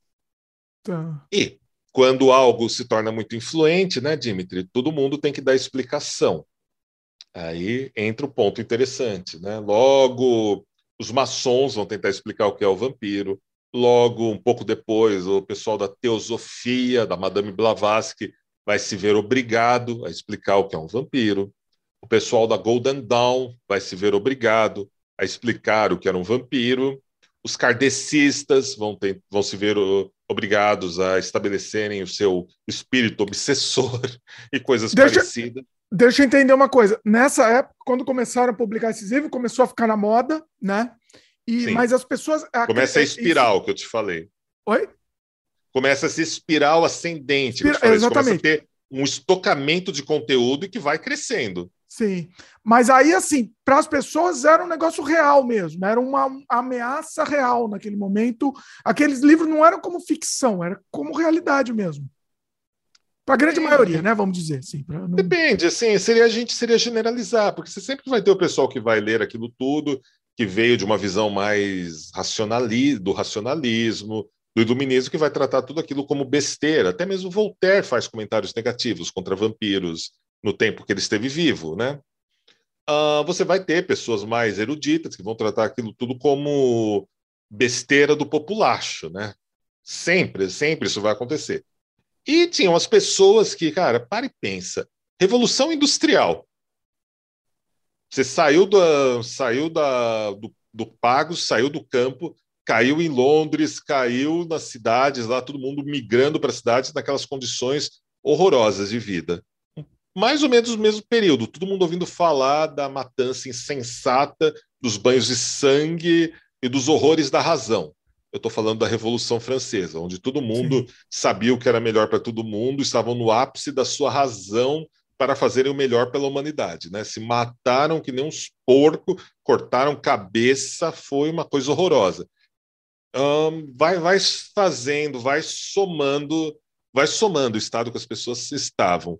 O Marquês de Sade, numa antologia de contos góticos dos 1700, no prefácio ele já falava que, olha, já comentava um pouco das coisas que estavam acontecendo e olha, é, a gente vai ter que escrever histórias de horror realmente tensas, porque a vida real já superou tudo que os alemãos escreveram escreveram de história de fantasma e de história que a gente tinha medo. A gente já está lendo aquilo rindo. O que vem por aí, o pessoal vai ter que fazer umas coisas muito piores do que a realidade. Então você tinha ali escapismo, o vampiro sempre mexia com o desejo, com a libido, com o erótico, então dava um certo alívio, dava aquele tempinho da pessoa pensar na vampirona ali aos pés da cama surgindo na calada da noite, as meninas no vampiro, no cavalheiro ali que ia seduzir elas. É, tinha toda essa construção, né? Que, se a gente parar para pensar, tem até os dias de hoje, né? Tem o pessoal que vai ler aquilo como máscara, tem o pessoal que vai ler aquilo para evadir da realidade tem o pessoal que vai se, vai se encontrar um sentido ali, vai se identificar muito com aquela postura de um fidalgo, uma postura de um esteta, né? Para gente, a gente usar as palavras mais apropriadas, né? Alguém ali que tem uma, uma verticalidade cultural, que consegue articular alguns assuntos, que experimenta uma vida uma vida com mais significados, símbolos do que a média das pessoas. E aí a gente vai encontrar a alquimia, vai resvalar nisso, a magia cerimonial vai resvalar nisso, os scryings, né, que era uma prática muito comum ali no século XIX, na falta do, na falta do, na falta do celular, né, para a gente bisbilhotar a vida do outro, eles pagavam pessoas para ficarem diante de espelhos negros, acenderem umas velas, uns incensos, e essas pessoas ficavam olhando para o centro daquele espelho negro, né, geralmente feito de obsídia, né, que era uma pedra bem cara, trazida da América Central da América do Sul para lá e para falarem coisas, né, que estavam as outras pessoas aprontando. Olha. Então, as pessoas tinham ali uma indústria ao redor de tudo isso. Mas o ponto é que você tem ali uma espiral ascendente, né? E o, o Drácula, do Bram Stoker, acaba sendo um cume, um dos muitos cumes dessa cordilheira vampírica, né? E a, e assim, e esses elementos que são comuns, né? por exemplo, sei lá, beber sangue, o negócio de beber sangue pode ser também, você já até já falou, né? Um dos livros tem um negócio em vez de beber sangue, ele roubava energia, né? É, é diferente. Tem essa coisa de cruz, essa, esses símbolos aí que são tão, tão fortes para o vampiro, assim, pro, pro, fala um pouco deles. A cruz, o, o sangue, o alho, né, etc. Uhum. Cara, essa, essa é uma parte, é uma verdadeira antologia do imaginário, né? É. Um negócio assim, é um negócio muito amplo, com muitos marcadores, muitas variáveis, mas interessantíssimos, né? Existe um detalhe, um detalhe, eu gosto, eu gosto muito de gosto muito de fazer algumas comparações sobre algumas coisas, né? O Johnny Polidor, quando escreve o The Vampire, a gente vai pensar nele só como Johnny Polidor, que escreveu The Vampire, o Vampiro, tudo acontecendo na Europa. Mas a gente se esquece que a América já era, já estava colonizada, já estava funcionando. A gente se esquece que mais ou menos naquele período teve uma revolução num país, numa ilha chamada São Domingos, que é a revolução do Haiti. E a gente esquece de pensar como essa revolução do Haiti foi um negócio que bagunçou a cabeça do, da Inglaterra, da França, dos norte-americanos, né? E tudo está acontecendo mais ou menos na mesma época, né? E é bem sabido que nessa época, né, os escravos, né, ensinavam os mais novos dentre eles, né, que uma, um crucifixo cristão, na verdade, era o símbolo da encruzilhada entre o alto e o nosso mundo, entre o, o outro lado e o nosso mundo, né? A gente ficar mais preciso entre céu, inferno e o eixo horizontal era basicamente a nossa, o nosso selvagem jardim, a nossa terra, né? Mas São Domingo é muito interessante, porque quando o The Vampire, a obra, chega na, em Nova York, um escritor lá do sul dos Estados Unidos, se eu não estiver errado, chamado Uriah Darcy, vai adorar aquela história de vampiro e sabe o que ele vai fazer? Ah. Ele vai adaptar aquela história e escrever um conto paralelo chamado The Black Vampire, a Legend of São Domingo, onde ah. ele vai colocar um vampiro negro. Tá? Ah. Eu não vou contar a história de The Black Vampire, a Legend of São Domingo aqui, mas ele hum. vai criar uma história, um conto sobre um vampiro negro, em, com uma missão ali de tentar salvar salvar um amor, o amor dele, salvar alguns descendentes dele, né? E onde ele encontrará outros vampiros, passará por algumas poucas e boas, mais ou menos inspirado na obra do Johnny Polidor. Só que ele está nos Estados Unidos. E sabe a importância desse Black Vampire para gente, Dimitri? Ah. É a primeira narrativa, a primeira história, a primeira prosa escrita na América do Norte que vai lutar contra o racismo, contra a, discrimina a discriminação dos negros e contra a escravidão é a primeira obra de ficção que vai se dedicar a combater tudo isso, a dizer para o mundo: ei, caras, essa porra tá errada, não é hora de a gente pensar, não. Olha o que aconteceu ali em São Domingo, Haiti. Imaginei que teria alguma coisa a ver com racismo, mesmo porque você falou, ele é do sul dos Estados Unidos tal. Eu não sei se você falou o ano, eu pesquisei aqui, confirma se você falou. 1819 foi publicado esse, né? Eu acredito que sim. Hoje eu achei aqui, tem uns dias que eu tô bem de cronologia, tem uns dias que eu não tô tão bem. É, não, eu acho que é falta de vinho. Qualquer coisa eu tô, é que eu tô pesquisando aqui também, inclusive tudo que a gente tá falando tá indo aqui para a descrição, tá? Então para ajudar o pessoal, então está falando o nome de livro, tal, eu tô colocando tudo na descrição também. Mas eu imaginei que teria alguma coisa forte a ver com racismo. Inclusive o escritor é um pseudônimo, né? Eu acho que ele não quis falar o nome real dele. Não, não, é pelo que consta, pelo que tem no na, assim, o livro, a gente ganhou uma versão dessa história em português junto com a, o The Vampire, né, feita pelo Sebo Clepsidra, um trabalho maravilhoso deles que eu gostei bastante, né? Hum. Curti bastante essa tradução deles e cara, Black Vampire é uma espécie de obra que deveria ser canônica, como a gente conhece o, a do Vampire do Johnny Polidor, a gente deveria conhecer ela, só que ela é meio que excluída, banida da bibliografia de bons contos vampirescos que as pessoas deveriam ler. E é uma Olha. puta história. Uma história assim. Devia virar filme, assim. né? Será que não, não, não tem filme, não? Esse deveria. Olha, eu nunca encontrei, né? Mas eu sei que ela já foi encenada por grupos de teatro lá nos Estados Unidos. Já teve. Uma outra coisa interessante, né? é o universo dos vampiros negros, que tem uma grande ênfase lá na América do Norte, onde desde o The Black Vampire, que é o mais antigo, você tem uma tradição de autores negros escrevendo histórias sobre vampiros negros. Olha, olha E isso. você tem até a Octavia Butler, né, que escreveu um romance futurista de vampiros sobre isso. Mas aí é, é, tem carga, carga racista ou é contra o racismo, geralmente?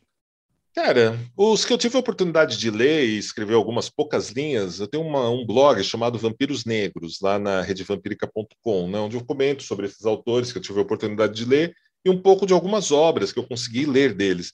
Então, cara, são histórias de vampiro, tão, ou mais, tão legais quanto as escritas por Anne Rice, por André Bianco, por Julia Moon, onde os vampiros, acontece que os autores são negros, eles, os vampiros deles são negros. Ah. E são boas histórias de vampiros. Independente, Então, então, é só um, um- acaso que o personagem é negro. Não faz, não faz diferença em si pela história, assim, pela, na narrativa, né? Não, não. E ao mesmo tempo eles também aí têm a oportunidade de discutirem muitos temas né, interessantes, como racismo, como discriminação, como até mesmo questões relacionadas à própria, à própria África, né, que eles trazem um direito a cidades secretas, tão ou mais legais que a Wakanda ou aquela cidade do, do Ed Murphy, né, do Príncipe em Nova York também, tem as comunidades, tem toda uma história muito rica ali. Mas o que a gente quer dizer, né? Por que, que a gente abriu todo esse paralelo, né? Porque todos eles, assim, os vampiros, não existe uma regra sobre o vampiro afetado pela cruz, o vampiro afetado por um símbolo sagrado. Normalmente o que depende do autor isso. Existe, existe um cânone formado? Não, não existe. Até o cinema, a gente está falando quando adaptar, criar, fizeram o filme Nosferatu, que era como o Murnau não conseguiu não conseguiu pagar para poder adaptar Drácula, ele inventou o Nosferatu dele. Né? É, o Nosferatu é um plágio, né? Ele é um, basicamente é um plágio. É, não, o Nosferatu, o Nosferatu, eu acho que o Nosferatu é, é que nem roubar num jogo de pôquer. Ele não é só um plágio, ele é mais interessante. Ah, Assim, eu- eu- é, vamos, vamos re- refrasear a coisa aqui. Ele é um plágio melhor do que o original, para mim, pelo menos para mim. Sim, sim, ele não é só um plágio do Drácula, mas é verdade que quase todas as cópias do Nosferatu foram queimadas por ordem da viúva do Bram Stoker. E É. a família Stoker pegou muito pesado com os direitos autorais lá no começo de tudo. Porém, Ah, vamos ao fato. Em Drácula, o romance, o Drácula não era afetado pela luz do sol, ele só ficava um pouco de saco cheio. Ele ficava com tédio, ele ficava meio atordoado. Porque pense, um ser noturno com sentidos aguçados é como um gato, o nosso gato doméstico, como um tigre, como um leão. Tipo, aquele excesso de luz, aquele excesso de barulho, deixa ele atordoado, ele não se sente bem. Quando cai a noite, tudo some toda aquela luminosidade, tudo fica mais silencioso, aí sim, ele está pleno de si, né? Porém, a história que o Drácula era morto pelo sol foi quase que inventada no cinema e no filme Nosferatu. Olha, olha aí. Tipo, virou uma zona de reconhecimento, né? Tipo, ah, não, eles são mortos. Não, mas foi no filme que saiu essa. Os relatos mais antigos também sobre vampiros não tinha, não havia uma preocupação ou um consenso que ia acontecer isso. Alguns vampiros recuperavam suas forças quando se banhavam na luz do luar, o que é bem, o que é no mínimo interessante de uma perspectiva Misturou com lobisomem aí, né? Misto- Hum, Mistura um sim, mistura. É. Sim, é, questão. é um ponto. É um É. ponto. Nosferatu, quando foi lançado no Brasil, segundo o pesquisador Carlos Primati, foi lançado como o lobisomem. Olha, olha isso. O pessoal não sabia o que era um vampiro e o que era um lobisomem aqui no Tanto Brasil. faz, né? Qualquer, vai, vai qualquer coisa, ela valia qualquer coisa, a tradução. É. Agora, eu sempre, Sabe você a falou da cruz, Satã né? Encruzilhada e tal. Eu sempre achei que o, que o símbolo da cruz para você enfrentar o vampiro e tal foi uma coisa criada pela igreja mesmo, ah, para demonstrar o poder da, da igreja, o poder divino e tal. Não, não faz sentido isso? Tem, tem algum sentido? Muito. A gente até torce para que o vampiro seja, tenha sido cristão em vida. Pois é, o Porque- vampiro ele é cristão, né? Se ele não pode ver a cruz. Tanto é que aquele filme, o. O vampiro que está sendo enfrentado pela cruz. E se ele for judeu, Então, pois é, exatamente. Não, o vampiro deveria. Ele provavelmente porco. é cristão. Se ele tem medo da cruz, ele tem que ser cristão. Não faz sentido. O... Não, tem aquele filme. Nossa, esqueci. Qual que era o filme? Fright Night, do anos Espanto. 90. Hora do espanto. É, Hora do Espanto. Fright E o- Night. Que tem a cena bem clássica, né? O cara tenta a cruz assim, o, o rapaz pega a cruz. Mas não, mas aí ele, fa ele fala: ah, não, você precisa ter fé, né?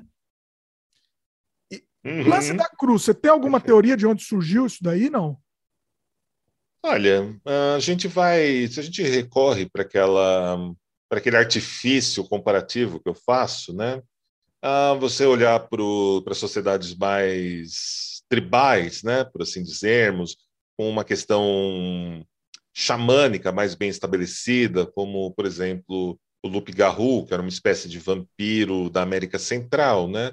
Quem tinha que enfrentar ele era o xamã, era o sacerdote, que ia fazer uso da sua ferramentaria, do seu repertório e das suas investiduras para combater aquele espírito mal do seu contexto com os seus recursos. Se a gente for ver um, algo associado a vampiro na China, também funcionaria mais ou menos dessa forma. No norte da África, por que não? Entre os judeus, né? Também não aconteceria dessa maneira.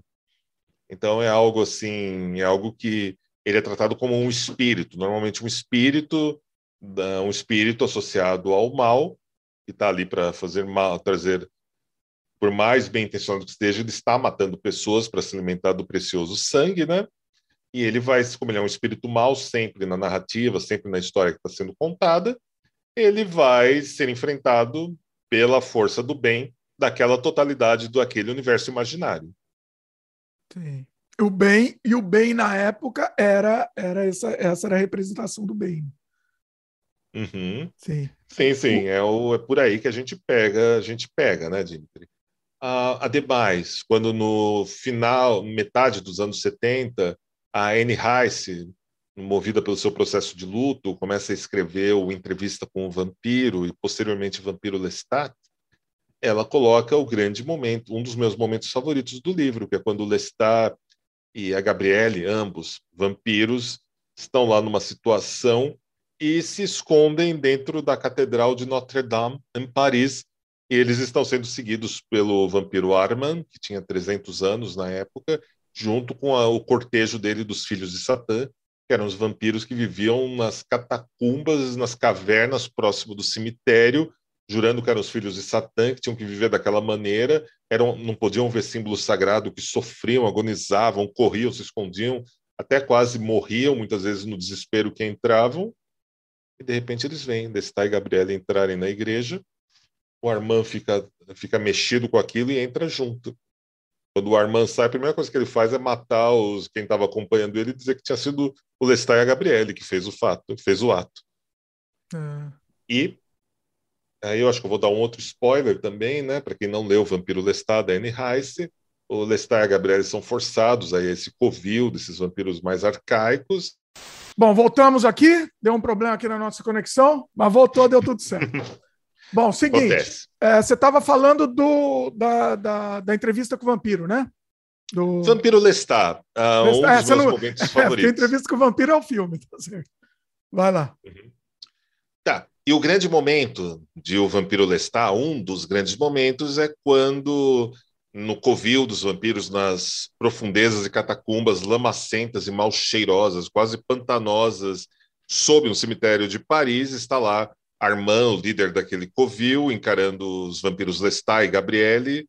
E Lestat chega na frente de Armand, põe a mão no ombro dele, puxa um belíssimo crucifixo de ouro que ele roubou, quando ele e Gabriele entraram em Notre Dame, e onde Armand entrou escondido atrás deles, e Lestat coloca na mão dele o crucifixo. Armand, para que tudo isso? Você também estava dentro da catedral com a gente e também viu esse crucifixo. Você pode segurá-lo que não vai lhe acontecer absolutamente nada.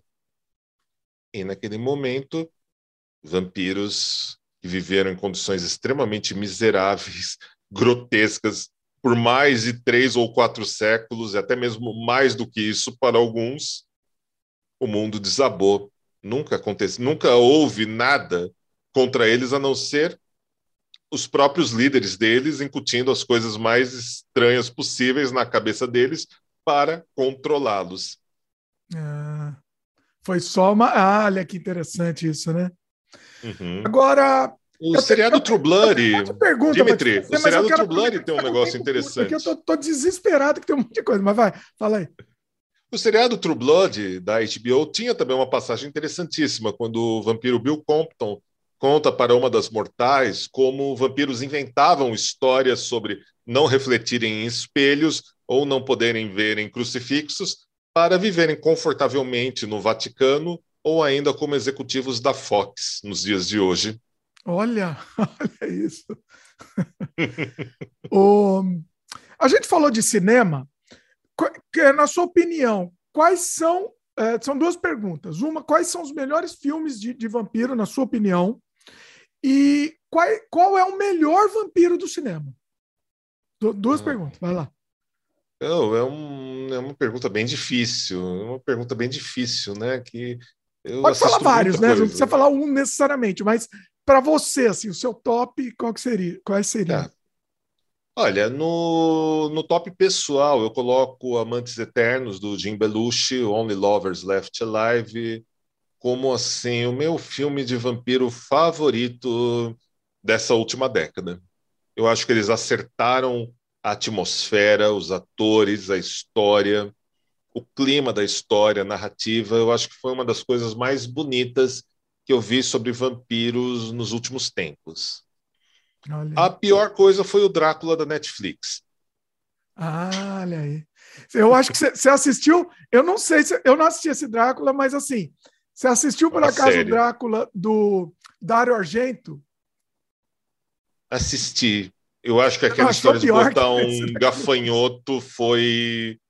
Não sei. Deram alguma coisa errada para o velho. Se eles lançarem uma outra versão que eles só cortem aquela cena, eu acho que fica passável. Ah, é? Você acha, acha que ainda, ainda dá para ainda dá para assistir, pelo Não, não, dá, dá para salvar. Tipo, é só cortar aquela cena do gafanhoto que tá, tá um filme de vampiros razoável, tá um filme sobre Drácula, no clima daqueles filmes da Hammer, da, principalmente da Hammer. Assim, dá para encarar, acho que é um filme assim bem legal, mas, mas aquela cena é só tesourar aquela cena que tudo funciona. Bom, enfim, estou dando pitaco no Dario Argento, né, que é o cara que fez Catedral, que é um dos filmes de terror que eu acho mais legais de todos os tempos, principalmente aquele final, quando aquela catedral começa a se trancar como um cofre, os caras vão vendo todo tipo de bizarrice e coisa estranha acontecendo. Não, ele tem obras-primas, a gente não está falando mal dele especificamente. Tá não, não, não, não, não. Ele estava. Não sei, foi o estagiário que fez aquilo. Não foi o Dario Argento que botou aquele gafanhoto ali. O... o estagiário, alguém, alguém, sei lá, alguém bebeu alguma coisa, cheirou alguma coisa, não foi, não pode ter sido ele. Mas enfim, é só cortar aquela cena que eu acho que o filme corre tranquilamente, passa. Tá bom, eu tenho, tá, tá bom. Então você, você teve a sua barra de. É que você gosta muito de vampiro, então assim, tendo vampiro você já vai gostar, já facilita, né, para você gostar. O do, o do é. para mim foi difícil assistir. O... Pô, foi, foi estranho, né? Assim, Tipo, você vê que eu nem citei ele, eu só citei porque você me perguntou. Mas eu achei o... muito legal uma série chamada Drácula, eu acho que era da NBC, que com o Jonathan Rhys Meyer, o Jonathan Rhys Dave. Eu gostei, era um Drácula que estava lutando contra a Ordem do Dragão, usando a tecnologia do Tesla, e a Ordem do Dragão usava o combustível fóssil. Então, foi uma Olha. série inglesa que eu achei bem legal, bem interessante sobre Drácula. Olha que interessante. O, e... Gostei do figurino, do visual, da narrativa, da história. Achei uma boa série. Assim, fiquei chateado que não teve segunda temporada. É, né? Acaba no, no indo para frente.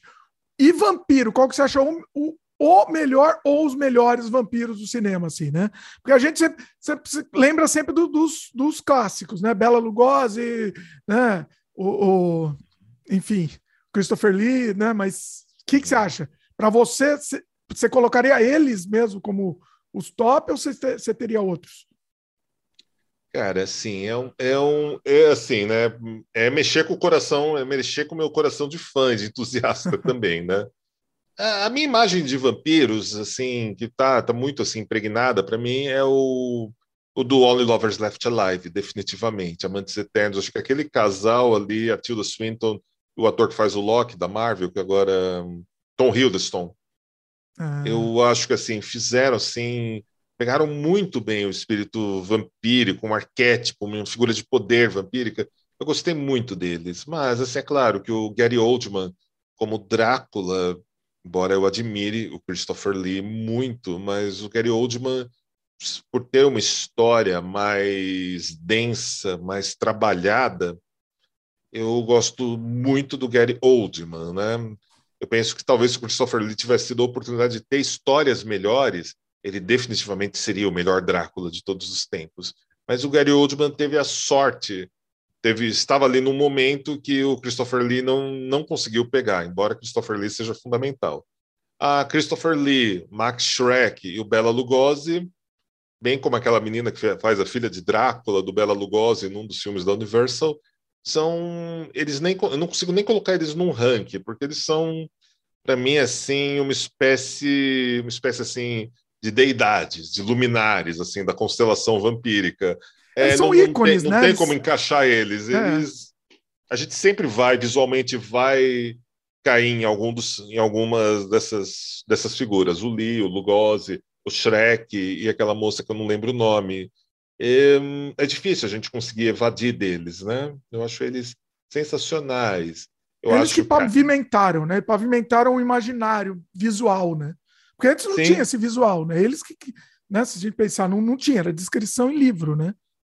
Sim, eles inventaram isso, eles beberam em algumas fontes, né? Importantíssimas, mas eles inventaram tudo isso, né? Então não dá nem para a gente dizer ah, é o meu favorito, não é. É assim, é um outro degrau, são clássicos, é uma coisa que você para, olha. Não, é, eles vão, você vai encontrar eles em tudo, né? Eu gosto muito de falar um negócio, né? Eu acho um negócio assim, uma resposta performática também para isso, é que eu gosto muito do Tom Cruise interpretando Lestat da Anne Rice. É bom, Tom, Tom Cruise no Lestat é bom sim, com certeza. Sim, eu acho que até inclusive foi a primeira vez na vida que ele fez um papel, né? Ele interpretou alguma coisa que não era ele mesmo. bem, bem, lembrado isso. Pois é. é. Assim, tá bom, vai, as pessoas vão me jogar na cara. E quanto a Magnólia? É verdade, teve Magnólia, né? Que também ele tá bom. Sim, mas não é ele, Les... né? É, não é o Tom Cruise, pelo menos. Não, ele faz um papel de verdade ali. Mas eu penso que o Lestat, o Tom Cruise, é, me impressiona, me impressiona bastante. Bem como. Eu não vou falar. Ah, enquanto o Brad Pitt? Cara, o Brad Pitt é um puta ator. E o Brad Pitt conseguiu ser bonitão e ser um puta ator ao mesmo tempo. Né? Essa combinação nem sempre anda junto, mas Brad Pitt é um cara que conseguiu isso e eu acho ele admirável, fazendo o papel do Louis Ponto do Lá, que era difícil ler o livro e assistir o filme e não vislumbrar ele, né? No, quando você lia ou relia as páginas do livro. Eu acho que ele fez um bom trabalho. É que o personagem dele era mais um, um avatar, né? Ele não era tão complexo quanto o do Tom Cruise, né? Sim, Exato. Ele não era, mas o do Tom Cruise teve. O Lestat do Tom Cruise é um, é um negócio interessante. É um negócio muito interessante. Bom, o próprio Lestat é um personagem aí muito bem sucedido, né? Sim. Um, o Lestat, os vampiros da Anne Rice, tem. A Anne Rice foi quem melhor conseguiu dialogar com esse arquétipo vampírico, né? A gente não pode esquecer do Whitley, do Whitley Strieber, que fez o Fome de Viver, né? O Hunger, né? Nossa, aquilo é espetacular. É, filme é, é espetacular. Assistam, é, pessoal. E é assim, é um filme que também é isso, ele quebra o, as, as, suas expectativas, né? Ele não é um filme de vampiro comum, assim, tradicional, né? Uhum. E quando você tem Catherine Deneuve como uma vampira, a história, a porra fica séria, né? Pois é. Já, o parceiro já dela só era o David Bowie. pois é. Só. Só, então ah. são nomes assim que a gente não, que a gente se impressiona. Ah, a gente tem também um filme mais recente, com uma releitura da Carmila, que é chamado Estíria, do cineasta mexicano Maurice Chernovetzi, que se passa que uh, ambienta a história da Carmila como se acontecesse no final no final da Cortina de Ferro, né, no leste europeu. E eu achei que foi uma obra de vampiros que me marcou assim, pelo clima sufocante. Eu achei que ele traduziu o clima de Carmila brilhantemente nesse filme, mas já não lembro o nome da atriz que faz a Carmila ali. Eu acho interessante. Olha, outra atriz. Eu gosto desses filmes que quebram, que quebram a expectativa, né? Não vai no clichê que foge. A gente falou até do próprio Fright, Fright Night, né? A Hora do Espanto. Também é interessante, né? Ele é uma comédia, Sim. mas ele, ele quebra as expectativas também, né? O que, que, mais você pode dizer de filme também que, que vai por esse outro lado também? Olha, de filmes mais recentes, Garota Sombria Volta Sozinha para Casa. É um filme iraniano de vampiros. Hum. Em preto e branco. E além da trilha sonora maravilhosa, a fotografia, eu adoro fotografia em preto e branco, né? A menina que faz a vampira também é excelente. Excelente. Olha. Também faz parte daquele lado B dos vampiros que as pessoas não mencionam, né? Eu também achei legal o. Não é, não é garota. Desculpa é, te interromper. Não é Garota Sombria Caminha pela Noite? Eu acho que é isso mesmo. Eu acho que eu misturei a tradução na minha cabeça com o nome em inglês dele. É. O, é 2014, deve ser esse. Isso, iraniano, né? Uh, acho que é. Deixa eu confirmar. Sim. Não, uhum. John Watts? Não, acho que não, né? Não? Bom, mas a, a atriz, a, a atriz enfim. Mas é maravilhoso. É esse filme mesmo. Esse ah, é, Irene, é Ana, Ana Lili Amirpor, diretora, acho que é uma diretora, né? Deve ser esse, uhum. sim. Eu vou deixar tudo na descrição aqui. Mas vai lá, pode falar. Maravilhoso, dá para ser aquele Deixa ela entrar, a versão, a versão sueca também é muito boa, gosto. Gosto, gosto bastante. A versão norte-americana a gente esquece, a gente pula. A gente pula quando a vampira vira o Gollum do Senhor dos Anéis, ali fica terrível. o... É. Eu, eu tô preocupado com o seu tempo aqui, que eu tenho várias perguntas ainda para fazer, vários assuntos que eu quero. Pode fazer, a gente está a gente tá de boa aqui. Então vamos lá. É, você estava falando da, da a, a, rede vampírica, vamos falar um pouco mais assim, né? O pessoal assim, você é para o pessoal entender, né? Vamos voltar um pouquinho, inclusive. O, vocês são admiradores do, do tema vampiro, mas especificamente o que, que vocês fazem né, na rede vampírica? Tem o site, tem a questão dos estudos tal, mas fala mais um pouco aí. Nós somos vampiros. Vocês ah, são enfim. vampiros.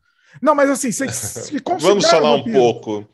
Oi? Vamos falar, vamos, vamos falar um pouco desses somos vampiros, né? Porque eu acredito que tenhamos alguns psicanalistas, alguns psiquiatras e quem com um pouco de sorte alguns psicólogos nos assistindo, né?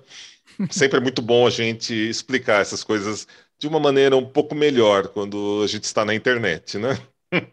Pois é. Tá, é o seguinte: existe uma comunidade vampírica há mais ou menos cinco décadas. Ela começa no hemisfério norte, ela se divide em uma vertente que vai priorizar a produção cultural, o fashionismo do vampiro, e você tem uma vertente que vai apreciar uma espiritualidade, uma mística, né? E a gente chama essa vertente de cosmovisão vampírica.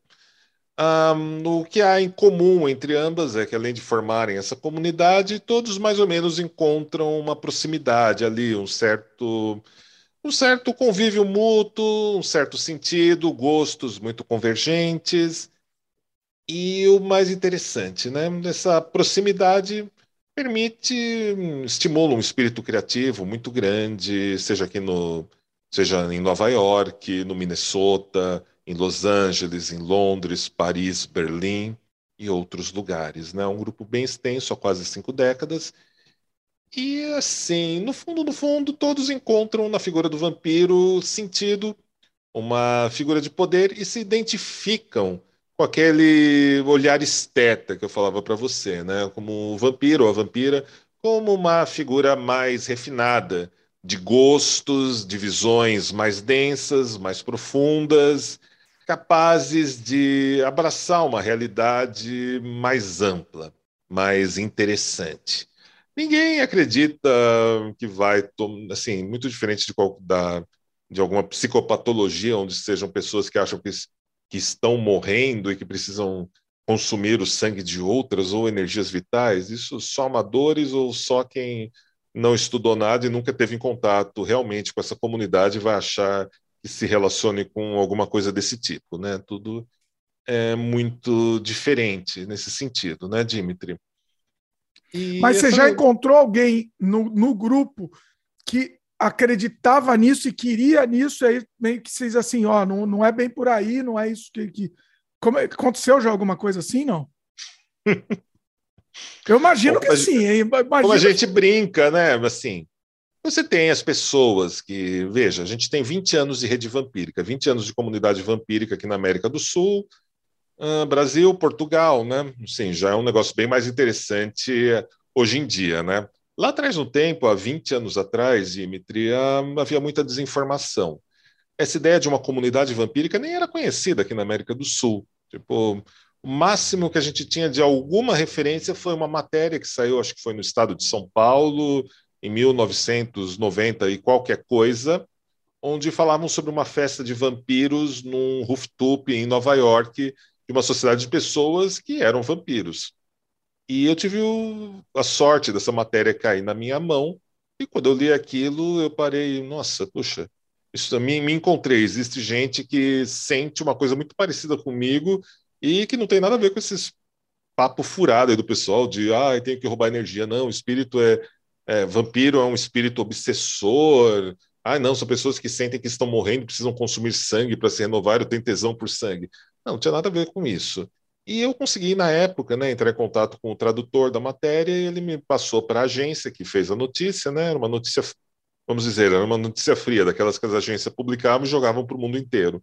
Só que tinha sido uma matéria boa, uma matéria minimamente decente, né?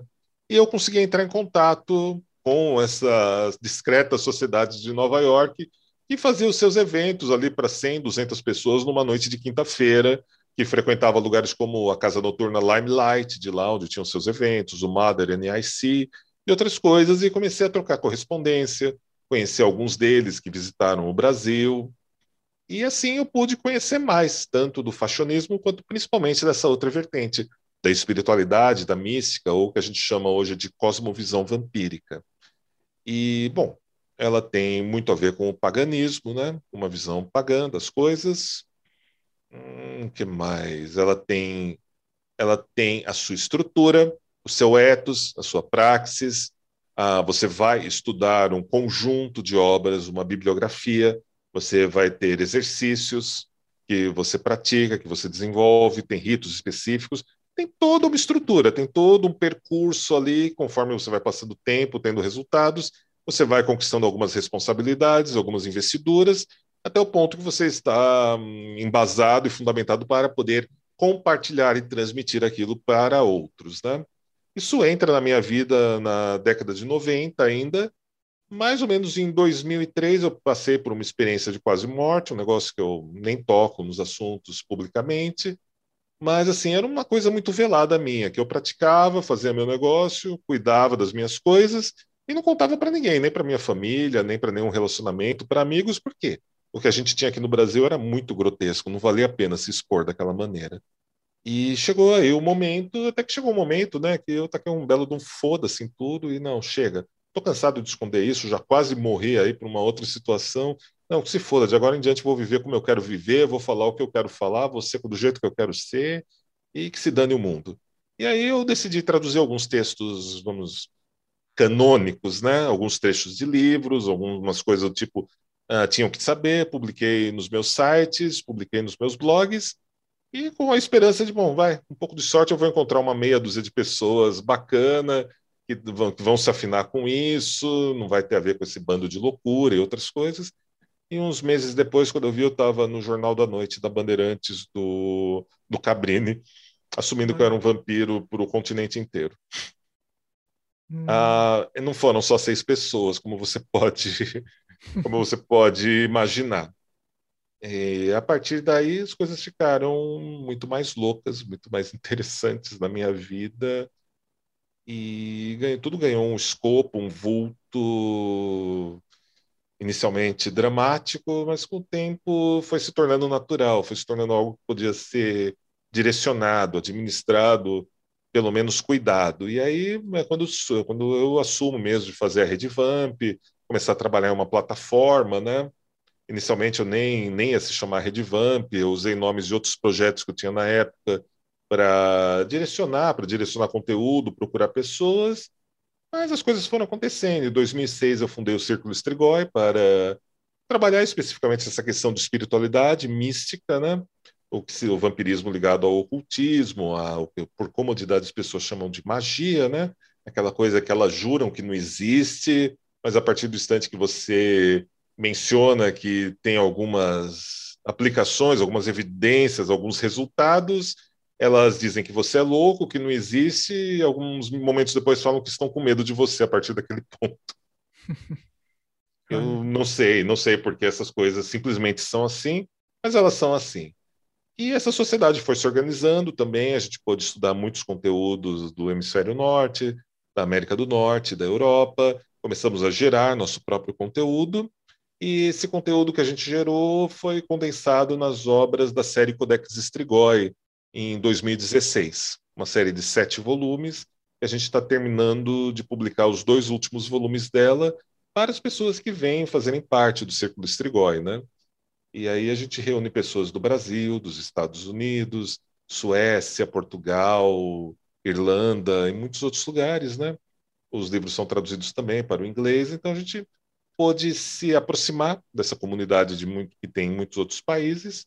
Em um certo momento, ainda na primeira década do século XXI, eu fui convidado a me tornar membro da dinastia Sarrasra, que é o sobrenome que eu utilizo, né, publicamente.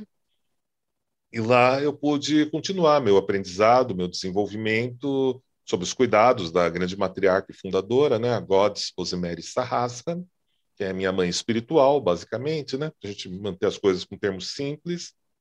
E lá eu conquistei alguns títulos na hierarquia da Sarrasca que nunca tinham sido trilhados por um brasileiro ou alguém da América do Sul ou falante em português, né? E em 2018, eu e a minha esposa, que também trilha esse caminho comigo, a Chendra, nós fomos elevados como rei e rainha dessa dinastia, né? E aí recebemos o triplo de responsabilidades e trabalhos e coisas para serem resolvidas, para a gente resumir. É, vocês são, são referência no Brasil, né? Sobre do assunto, são referência. Já apareceram um monte de matéria, né? Assim, Todo, sempre as matérias chamam vocês. E aí, essa é, é uma, uma pergunta também.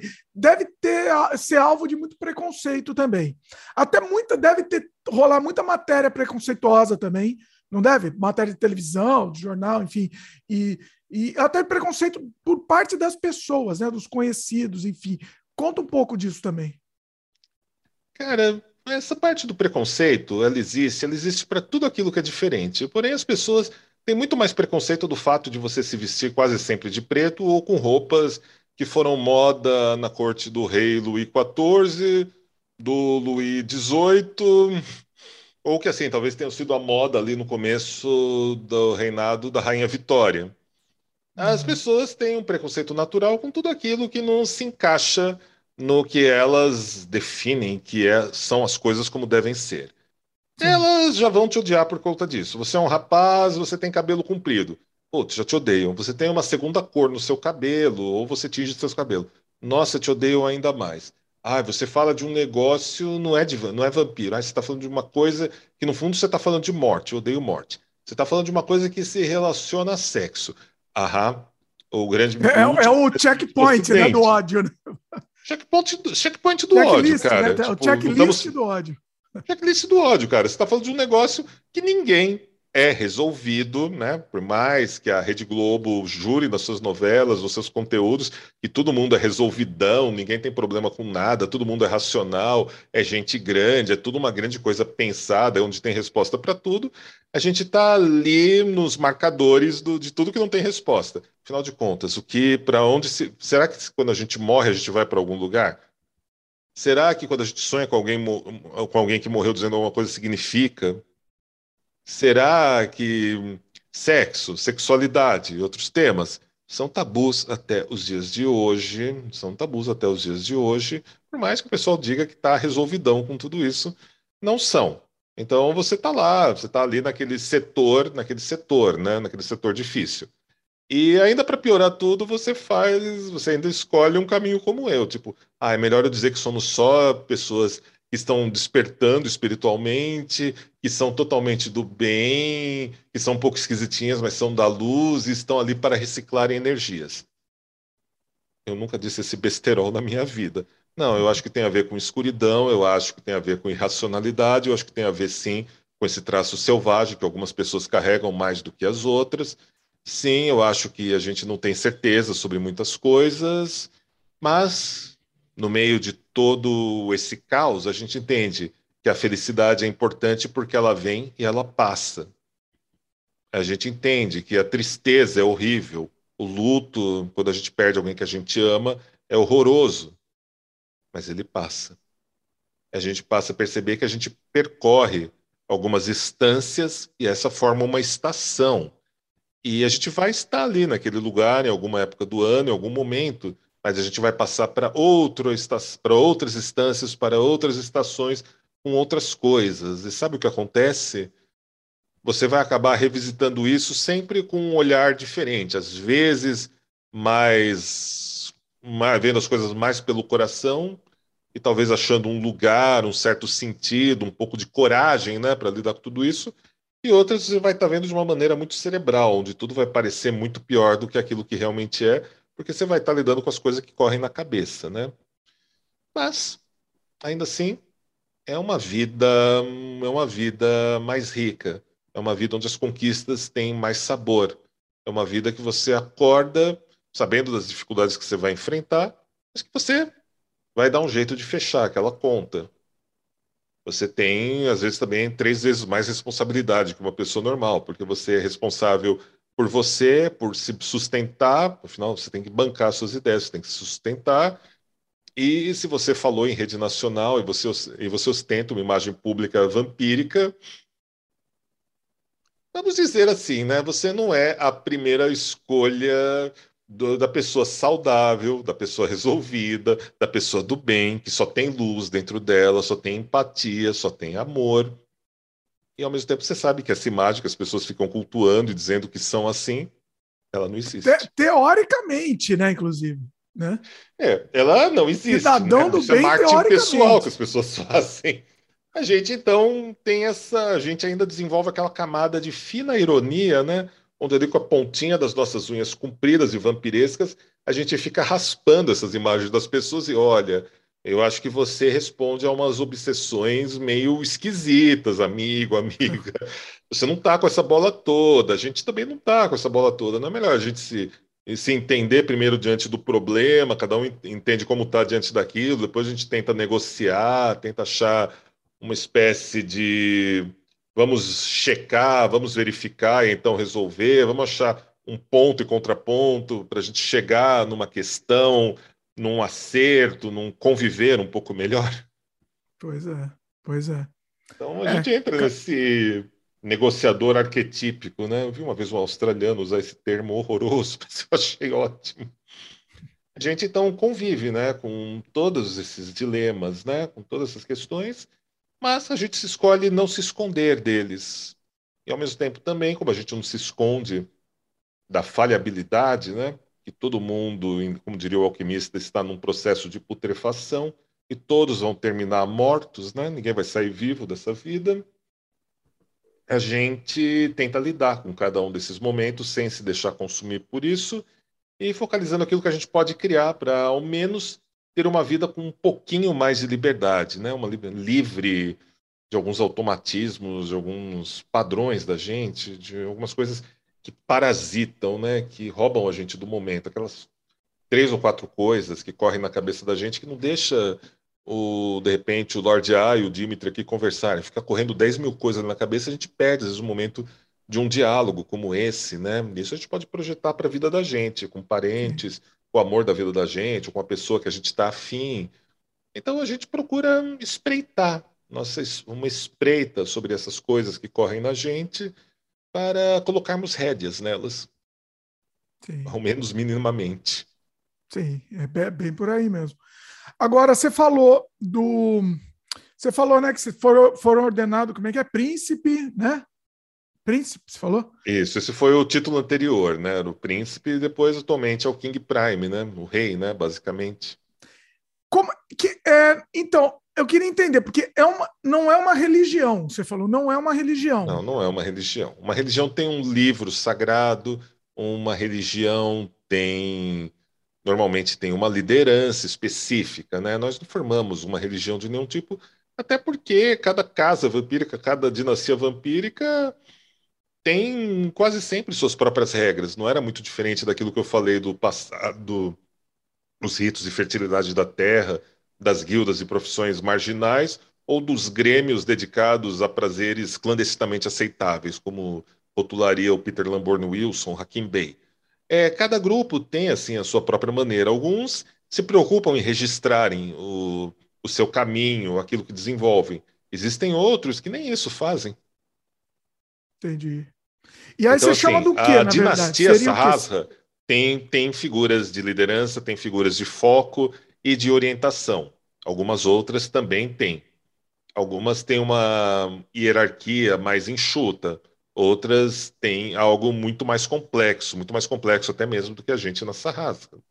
Mas não é, é, organizado assim, não é, não é uma organização mundial. Cada um tem a própria organização, seria isso?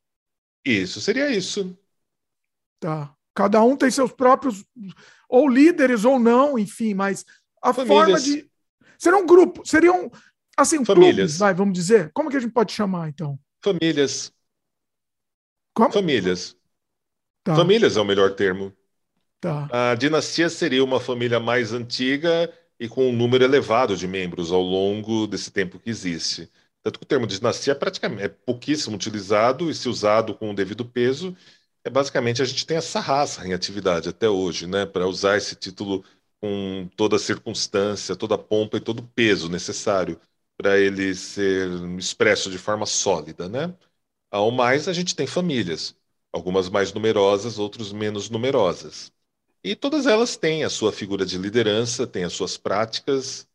No geral, temos uma influência, algumas são muito influenciadas pelo que aconteceu, pelo que se desenvolveu na Sarrasra, outras menos, e algumas têm, algumas ainda tentam inventarem, ainda estão tentando reinventarem a roda, né, nesse momento.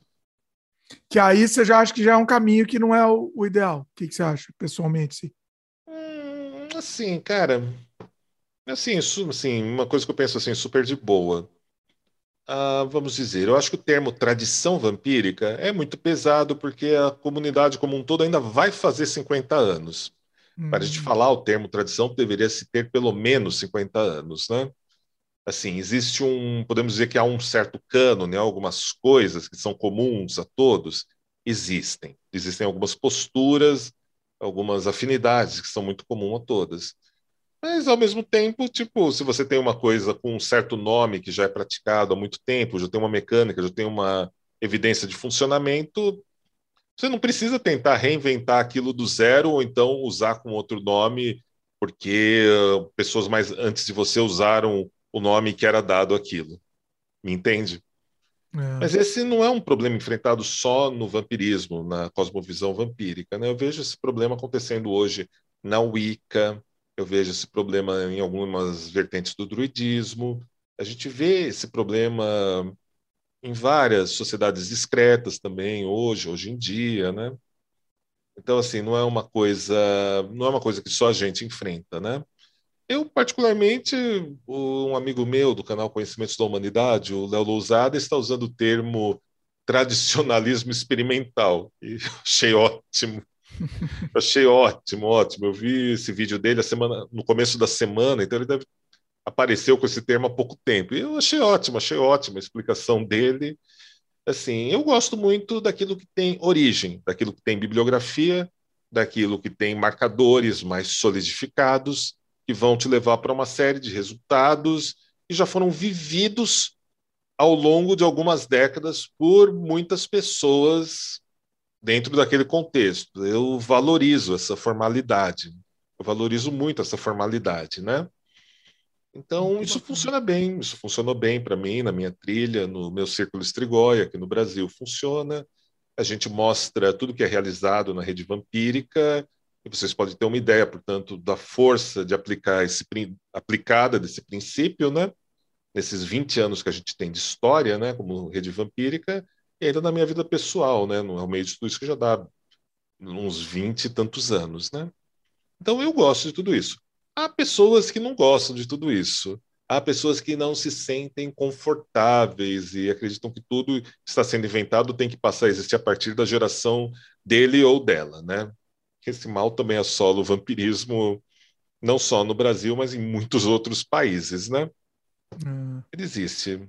É uma coisa que existe, que está lá, Dimitri a gente tenta a gente tenta cuidar dos nossos do nosso da nossa parte do selvagem jardim da comunidade, de quem procura, de quem quer isso que a gente oferece, oferecer oportunidades, oferecer conteúdo, oferecer livros, oferecer espaços que a pessoa possa parar para refletir sobre isso, conviver com pessoas mais ou menos afins, de sonhos, posturas convergentes, aqueles que a gente chama daqueles do sangue, né? E vocês fazem eventos funciona. também, né? Eventos também. Temos, temos eventos, cara, são mais de 600 eventos já realizados pela rede ah. vampírica, entre festas, baladas e temáticas vampirescas. Temos também saraus, a parte dos ritos, da espiritualidade, conferências, palestras. São uns 550 podcasts da Vox Vampírica que foram publicados ao longo desses últimos 16 anos. Temos uhum. ainda uma quantidade de horas elevadíssima no nosso canal do YouTube de conteúdo, de lembranças dos nossos eventos uhum. também. Temo, tenho né, 10 livros publicados já sobre isso. Estou trabalhando em mais dois livros só para esse ano aqui, de 2022. Hum, criamos, estabelecemos, né, ah, principalmente, estabelecemos um mercado para a comunidade vampírica, né, para os artesãos, para os donos das pequenas marcas, para os criadores de figurinos, de visuais, artífices ou ourives, criadores de conteúdo. A gente conseguiu ser bem sucedido tá, aplicando na prática, né? cristalizando essa comunidade em tons bem realistas. Né? É. Tá tudo no site, né? Você, o pessoal consegue encontrar tudo no site de vocês, né? Tudo, absolutamente tudo.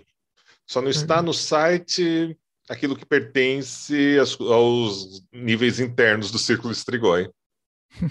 Aí já não pode, não pode, não pode divulgar. Tem, tem coisa, tem coisa secreta assim que não pode divulgar. Como é que é? Tem, claro. Olha aí, Sempre aí fica tem. um mistério no ar. Aí o pessoal Sempre vai tem. ficar curioso.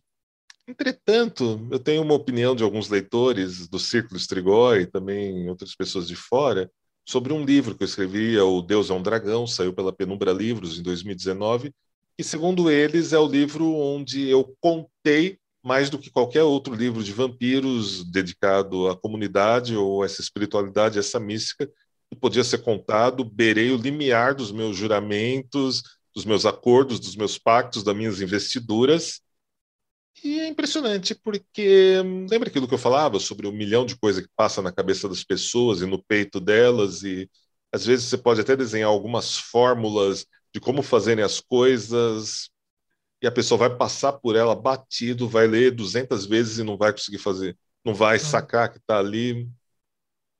Está tá escrito, tá mas você não, você, a pessoa lê, mas não vê, né? lê, mas não entende. A pessoa lê, mas não vê. E e essa é uma característica muito interessante, né, sobre vampiros, vampiras, principalmente na vertente da mística, da espiritualidade. Eu fiz um álbum junto com o Fábio Rato, da, lá de Londres, né, do Columbário Station, chamado Vampiric Ritual Chamber Music. É um álbum que a gente trabalhou durante sete anos, baseado em rituais, em, sempre ligados ao sonho lúcido, à musicalidade, a frases de poder e atmosferas que a gente experimentava eu musicalmente fui muito mais capacitado em descrever um pouco dessas coisas e o Fábio, um espírito sombrio, atormentado, elevadíssimo, que conseguia pegar essas palavras e tornar em uma atmosfera, aquilo tudo. Olha aí. Cara, sensacional. Está disponível? Está no Bandcamp. É só jogar Vampiric Ritual Chamber Music. E peraí, ele... peraí que eu vou anotar aqui. Calma. Vamos por partes. Como é que é? Vampiric Ritual Chamber Music. Chamber Music. Isso, música de câmara para rituais vampíricos. Ah, deixa o álbum em si, se a pessoa tiver uma certa habilidade. De quem que é? Quem que, quem, com quem que você fez? Fábio Rattock, do Columbarium Station. Peraí, que eu não estou achando, não. Ó, depois me manda o link também. Aí eu deixo disponível, eu não estou conseguindo encontrar. Mando, mando sim. E, cara, falando desse álbum, ele basicamente, se você a pessoa tem uma habilidade com processos de meditação ou ainda de contemplação, meditação e contemplação são duas coisas bem diferentes, e a espiritualidade vampírica está muito mais ligada à contemplação do que à meditação. Esse papo, esse papo fica para um outro dia. E o álbum basicamente oferece para a pessoa mais apta e que se sente confortável com a escuridão uma viagem através desse arquipélago, desse istmo, né, como diria o, o Ibn Arabi, né, do sufismo. Olha, nossa, eu tô, eu fiquei bem curioso, eu quero, vou querer ouvir tô, com certeza. Agora, vamos, vamos, eu sei que você está com o tempo curto aí, mas a gente tem que falar disso aqui, é um assunto completamente diferente, você já sabe, né, onde eu vou. Conheço o Lorde A desde antes, há, há muitos anos, e, e para quem quem está ouvindo esse programa, talvez esteja reconhecendo um pouco a voz do Lorde A de outras de outra coisa que não está conseguindo reconhecer exatamente de onde vem. Ele, Lorde A, fez a voz do oráculo do nosso jogo Surrealidade Expressões do Inconsciente. 1999. Conta um pouco dessa experiência aí. Deixa eu ver, será que eu consigo chamar o oráculo aqui um pouco? Sim, meu caro. Olha que genial, é genial. Você sabe que Ai. o pessoal ama, ó, antes de você falar, o pessoal ama o, o, o, o oráculo, assim, né? É, quando ele foi redescoberto, deixa eu até te contar essa história aqui, antes de você contar a sua experiência para fazendo a voz. O, quando ele foi redescoberto agora, né, no ano passado, um canal gigante do YouTube descobriu o Surrealidade, fez uns vídeos especiais tal, e aí um, uma molecada nova que nunca tinha visto o jogo na época, assim, redescobriu e, e, ficou apaixonado tal, né? Agora, inclusive o jogo, para quem não sabe, está disponível gratuitamente para quem quiser baixar. E o, o, o rapaz do canal, que chama Gema Please, o rapaz que fez esses vídeos especiais, falou: me bota em contato com o Oráculo, que eu quero, eu, eu queria que ele fizesse uma voz aqui para o meu vídeo, para um, uma introdução né, do, do vídeo sobre surrealidade. Assim. E aí, assim, aí a gente acabou, a gente não tinha contato na época, eu não consegui passar, passar para ele, mas o, o Oráculo tem uma, uma legião de fãs, só para você ter uma ideia, assim, só para você saber. conta aí, conta dessa experiência, como é que foi? Bom, cara, primeiro que foi, foi muito legal. E eu acho que eu fui a última pessoa do mundo a ver esse jogo pronto. você viu agora, só, né? eu vi agora. Esse é duas semanas atrás, quando a gente você me achou e me convidou para essa entrevista. Pois é. Bom, eu adoro o surrealismo, adoro o tema. Eu penso que Salvador Dali, Breton e muitos outros são figuras interessantíssimas. Tem muito a ver com o mistério do voo noturno, com sonhos lúcidos, com jornada astral, com todo esse universo do ocultismo, da magia, com as suas devidas, vamos dizer, seus devidos complexos, as suas devidas identidades sendo respeitadas, né? Penso que tem tudo a ver. Foi faz muito, muito tempo que a gente fez a gravação dessas vozes a gente tinha uma amiga em comum, que era Cíntia, que ela teimou que eu tinha que fazer a voz desse oráculo. E, cara, foi. Eu achei divertidíssimo dublar um, um cérebro com patinhas de aranha. eu achei o máximo. Eu sempre quis fazer uma dublagem de desenho, eu sempre quis dublar um desenho animado. Sempre foi algo que eu quis fazer quando veio a moda dos podcasts lá em 2005, 2006, eu inventei a Vox Vampírica, foi muito legal trabalhar com a voz, né? E quando eu estava lá, eu lembrava daquela, daquele dia da gravação e tudo mais, e eu acho que eu faria esse oráculo novamente, regravaria as falas dele, talvez até fizesse uma versão mais, balizada, né, por todos esses anos aí trabalhando com voz, né? Eu fui um dos primeiros podcasters brasileiro, né, com a Vox Vampírica. Um dos, né? Já tinha outros um, outros um pouco antes, mas que permaneceram no jogo até os dias, até os dias de hoje, né? A gente está aí, né? E, cara, foi muito assim, só lembrança boa, só lembrança boa de um de uma tarde, de uma noite ali que a gente estava gravando. Acho que foi na sua casa que a gente gravou, inclusive. Foi, foi na minha casa, pois é. A Cintia, ela falou assim, ó, não tem outra pessoa para fazer o, o, oráculo se, se, não for o Lord Aço. Então, é a pessoa perfeita para fazer o oráculo. E ficou, né? É, é, uma, é uma identidade própria, assim, né? Porque a gente queria mesmo uma voz. A, a sua voz é muito característica, né? Muito, muito forte, assim. E, e, e, é um personagem que, assim, não tem tanta relação com a voz. E aí essa, é isso que causava até estranheza também, né? Isso que era interessante. Por sua voz muito, muito marcante, muito forte. E um personagem com, com um outro estilo, né? Uhum. Não, foi assim, cara, foi, foi divertidíssimo. E ver, foi uma coisa, uma experiência curiosa, foi ver esse jogo, né? Quase duas. Nossa, já passou duas décadas, né? Que a gente fez essa Mais gravação. de duas décadas, é. Pois é. Mais de duas décadas. E acaba sendo um dos registros mais antigos da minha voz, né? Em atividade também. Olha aí. Então, então, cara, assim, foi. A gente. Não sei, para mim, pelo menos, trabalhar, viver com essa voz que eu tenho foi um negócio super difícil na infância, durante uma boa parte da adolescência. Eu preferia ficar quieto do que falar alguma coisa, né? Eu Como assim? Mais... Sua voz é ótima, mas o seu. Então, lembra aquelas coisas que eu falei que correm no coração e correm na cabeça, e quando você tem um brinquedo mais legal que as outras pessoas do playground, essas pessoas geralmente detonam isso? Então, assim, foi, foi um negócio difícil. A Vox Vampírica, lá em 2006, né, 2005 para 2006, quando eu comecei a desenhar, comecei a fazer, foi o meu trabalho de me entender, me harmonizar com essa voz, né, me harmonizar com, com aquilo que eu queria, com as ideias que eu queria expressar, com aquilo que eu queria mostrar para o mundo, e até ali eu tinha uma dificuldade ainda muito grande com isso na minha cabeça. E foi assim, eu levei uns quase um ano, assim, até ouvir a voz gravada e não estranhar ela, entender que era algo meu. Era algo meu, aquela voz, e ela era daquele jeito, não era como eu idealizava, não era como eu pensava que poderia ser, né? E não era aquilo, principalmente aquela tonelada de coisas ruins que pessoas de, derrubavam, né, a respeito disso, que é sempre horrível, né? O, tal, o pessoal chama de bullying isso hoje em dia, né? Pois Enfim, é. é. um, era um tema delicado. E assim, eu fiquei, trabalhei tudo aquilo, a Vox Vampírica vingou, continuou, estamos aí 550 edições de Vox Vampírica, né, durante 16 anos, é um número interessante. Mas aí para mim ficou, tá? Eu lembrava que eu tinha feito esse personagem, eu lembrava que tinha acontecido tudo aquilo, mas a gente ficou distante e eu nunca consegui ver aquilo, né?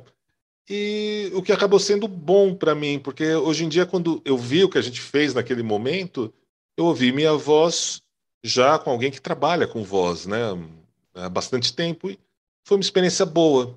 Tipo, nossa, então quer dizer que se eu se tinha alguma coisa lá no, no fundo do meu ser, alguma sujeira que tivesse ficado lá, de tantas, de tantas coisas ruins que eu tivesse passado, cara, minha voz era boa, minha voz era característica, minha voz era muito parecida, talvez um pouco mais leve, um pouco menos um pouco menos hábil, do que é agora, mas ela tá lá, tipo, putz, ela sempre esteve lá, ela sempre foi assim.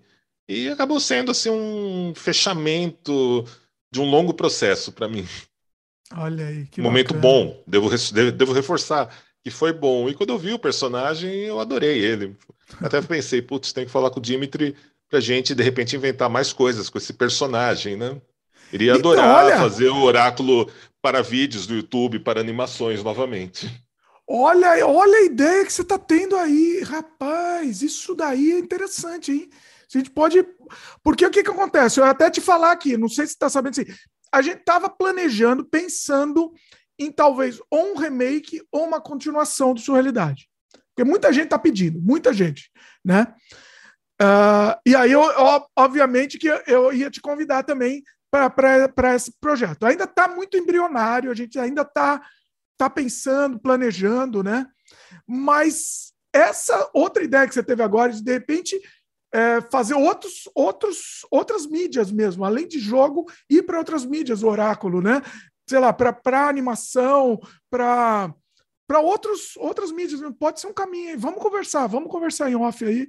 Pode ser bem interessante. Pessoal, inclusive, pessoal comenta aí. Vocês querem ver o oráculo aí de volta, de volta ao mundo aí?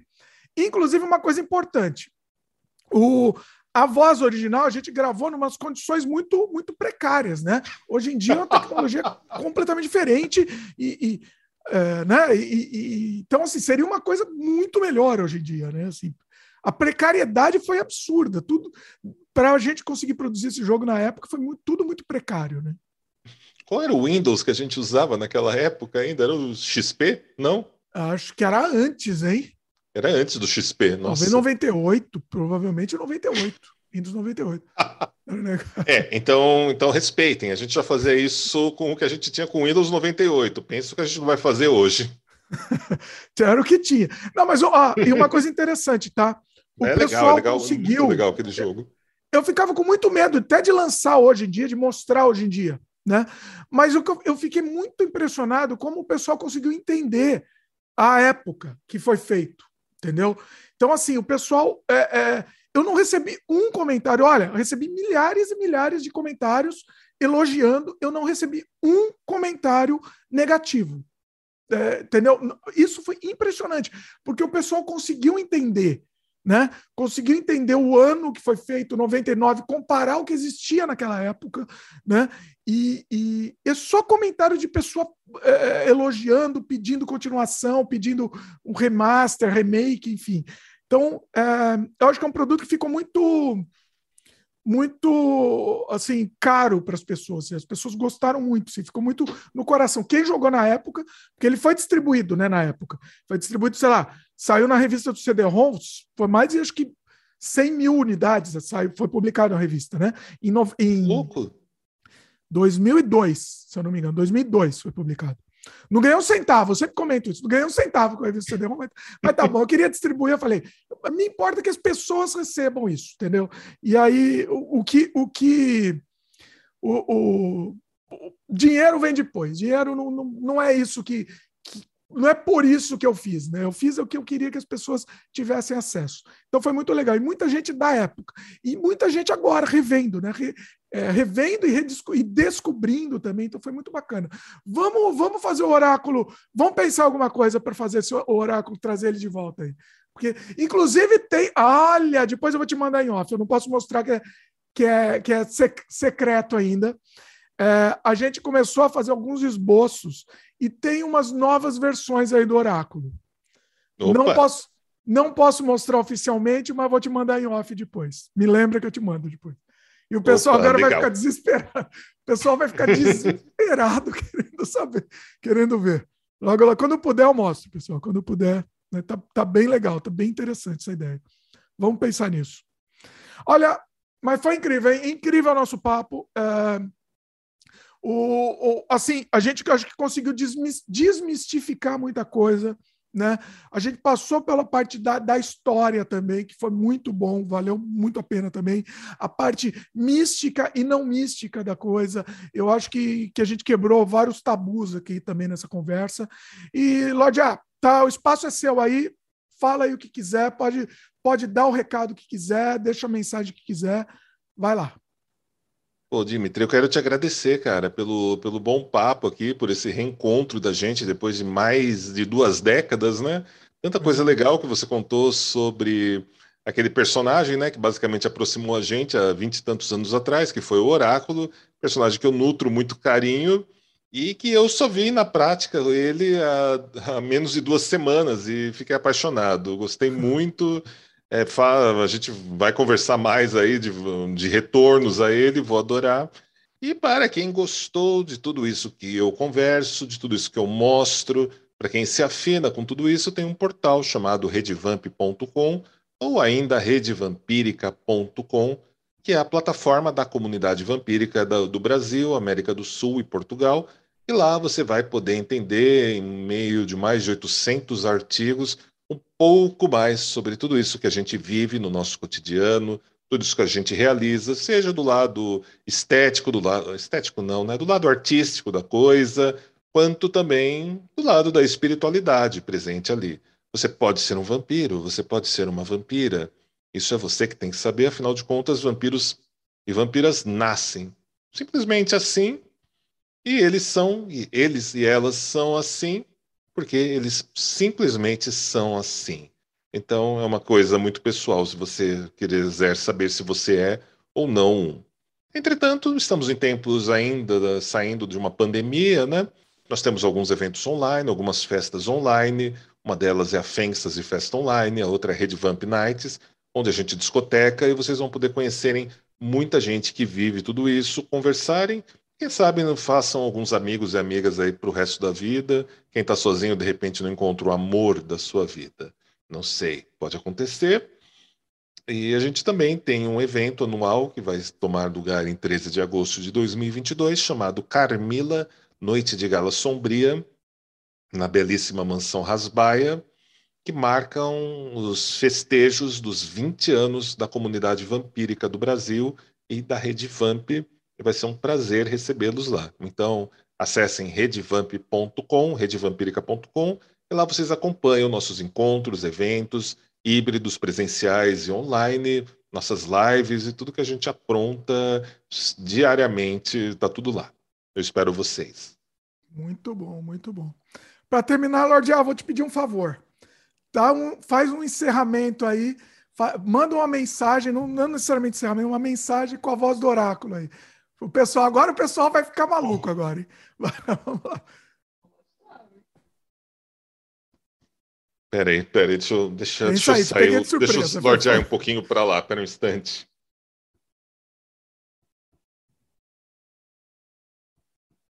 Meu caro, seja muito bem-vindo àquele universo onde seus sonhos, seus desejos, seus contragostos se diluem, se desfazem, se integram lá naquele distante ponto no horizonte onde você está se transformando em uma próxima coisa, meu caro. Ah, é, é muito bom. Sensacional, sensacional. Ó, Pessoal, pessoal, Oráculo vai voltar aí, vai voltar aí para o mundo, porque que, merece. Esse personagem ele é tão, ele é tão rico, né? Ele tem tanta, tanta, ele pode, ele pode ter tantas facetas assim que a gente pode pensar que ele, eu acho que dá para ele, ele vai voltar assim para o mundo. Vamos, muito bom, muito bom. Lorde A, queria agradecer mais uma vez, sensacional, foi ótima a nossa conversa. Repetindo aqui, todos os links tá, vão estar tá na descrição aqui do post. Tudo que a gente falou também, as indicações, tudo que falou também está na descrição, tudo organizado aqui. Uh, recomendo que você dê uma olhada também. Vai lá no site. Você tem o podcast também, né? Sim, o podcast tem uma periodicidade. Tá no é Spotify. É? Oi? É só acessar Spotify, no Spotify, você joga Vox Vampírica que você encontra a gente. Olha aí, deixa eu, vou, eu vou anotar também. Esse daqui também não, não, não tinha anotado, vai estar vai tá também no link aqui. E ela, é, ela é, tem alguma periodicidade? Como é que é? Uh, quinzenal, está sendo quinzenalmente. Teve épocas que ele foi semanal, teve épocas que ele foi mensal. Esse ano de 2022 ele volta ao formato quinzenal. Você só todo tem dia áudio? 14 e todo dia 28. Por enquanto é só áudio. Sim. Só, Vox Vampírica, só áudio. Eu tenho o meu programa diário, que é o Acesso Redvamp, que vai ao ar na twitch.tv Redvamp todo dia 19h15. E YouTube você não tem, não tem YouTube, canal? A gente tem um canal no YouTube da Rede Vampírica, né? É, chama-se Oficina Vampírica. Lá vocês vão encontrar muito vídeo com registro dos eventos, das bailarinas, das apresentações, as nossas participações, entrevistas. Tem muita coisa lá. Mas o programa, o programa ao vivo não, né? O acesso Redvamp, a parte das entrevistas a gente publica lá. Ah, legal, legal. Tá logo, logo você vai aparecer lá também, Dimitri. Oi? Logo, logo eu quero você também lá no acesso Redvamp. Ó, só convidar, pode marcar, estamos aí. Pode marcar o. Opa, o beleza. então já vamos marcar aí para a próxima semana. Bom, vamos lá, vamos embora. Vamos embora. Sou arroz de festa aqui, me, me chama que eu vou aí. Então estamos aí. Opa. Vamos embora.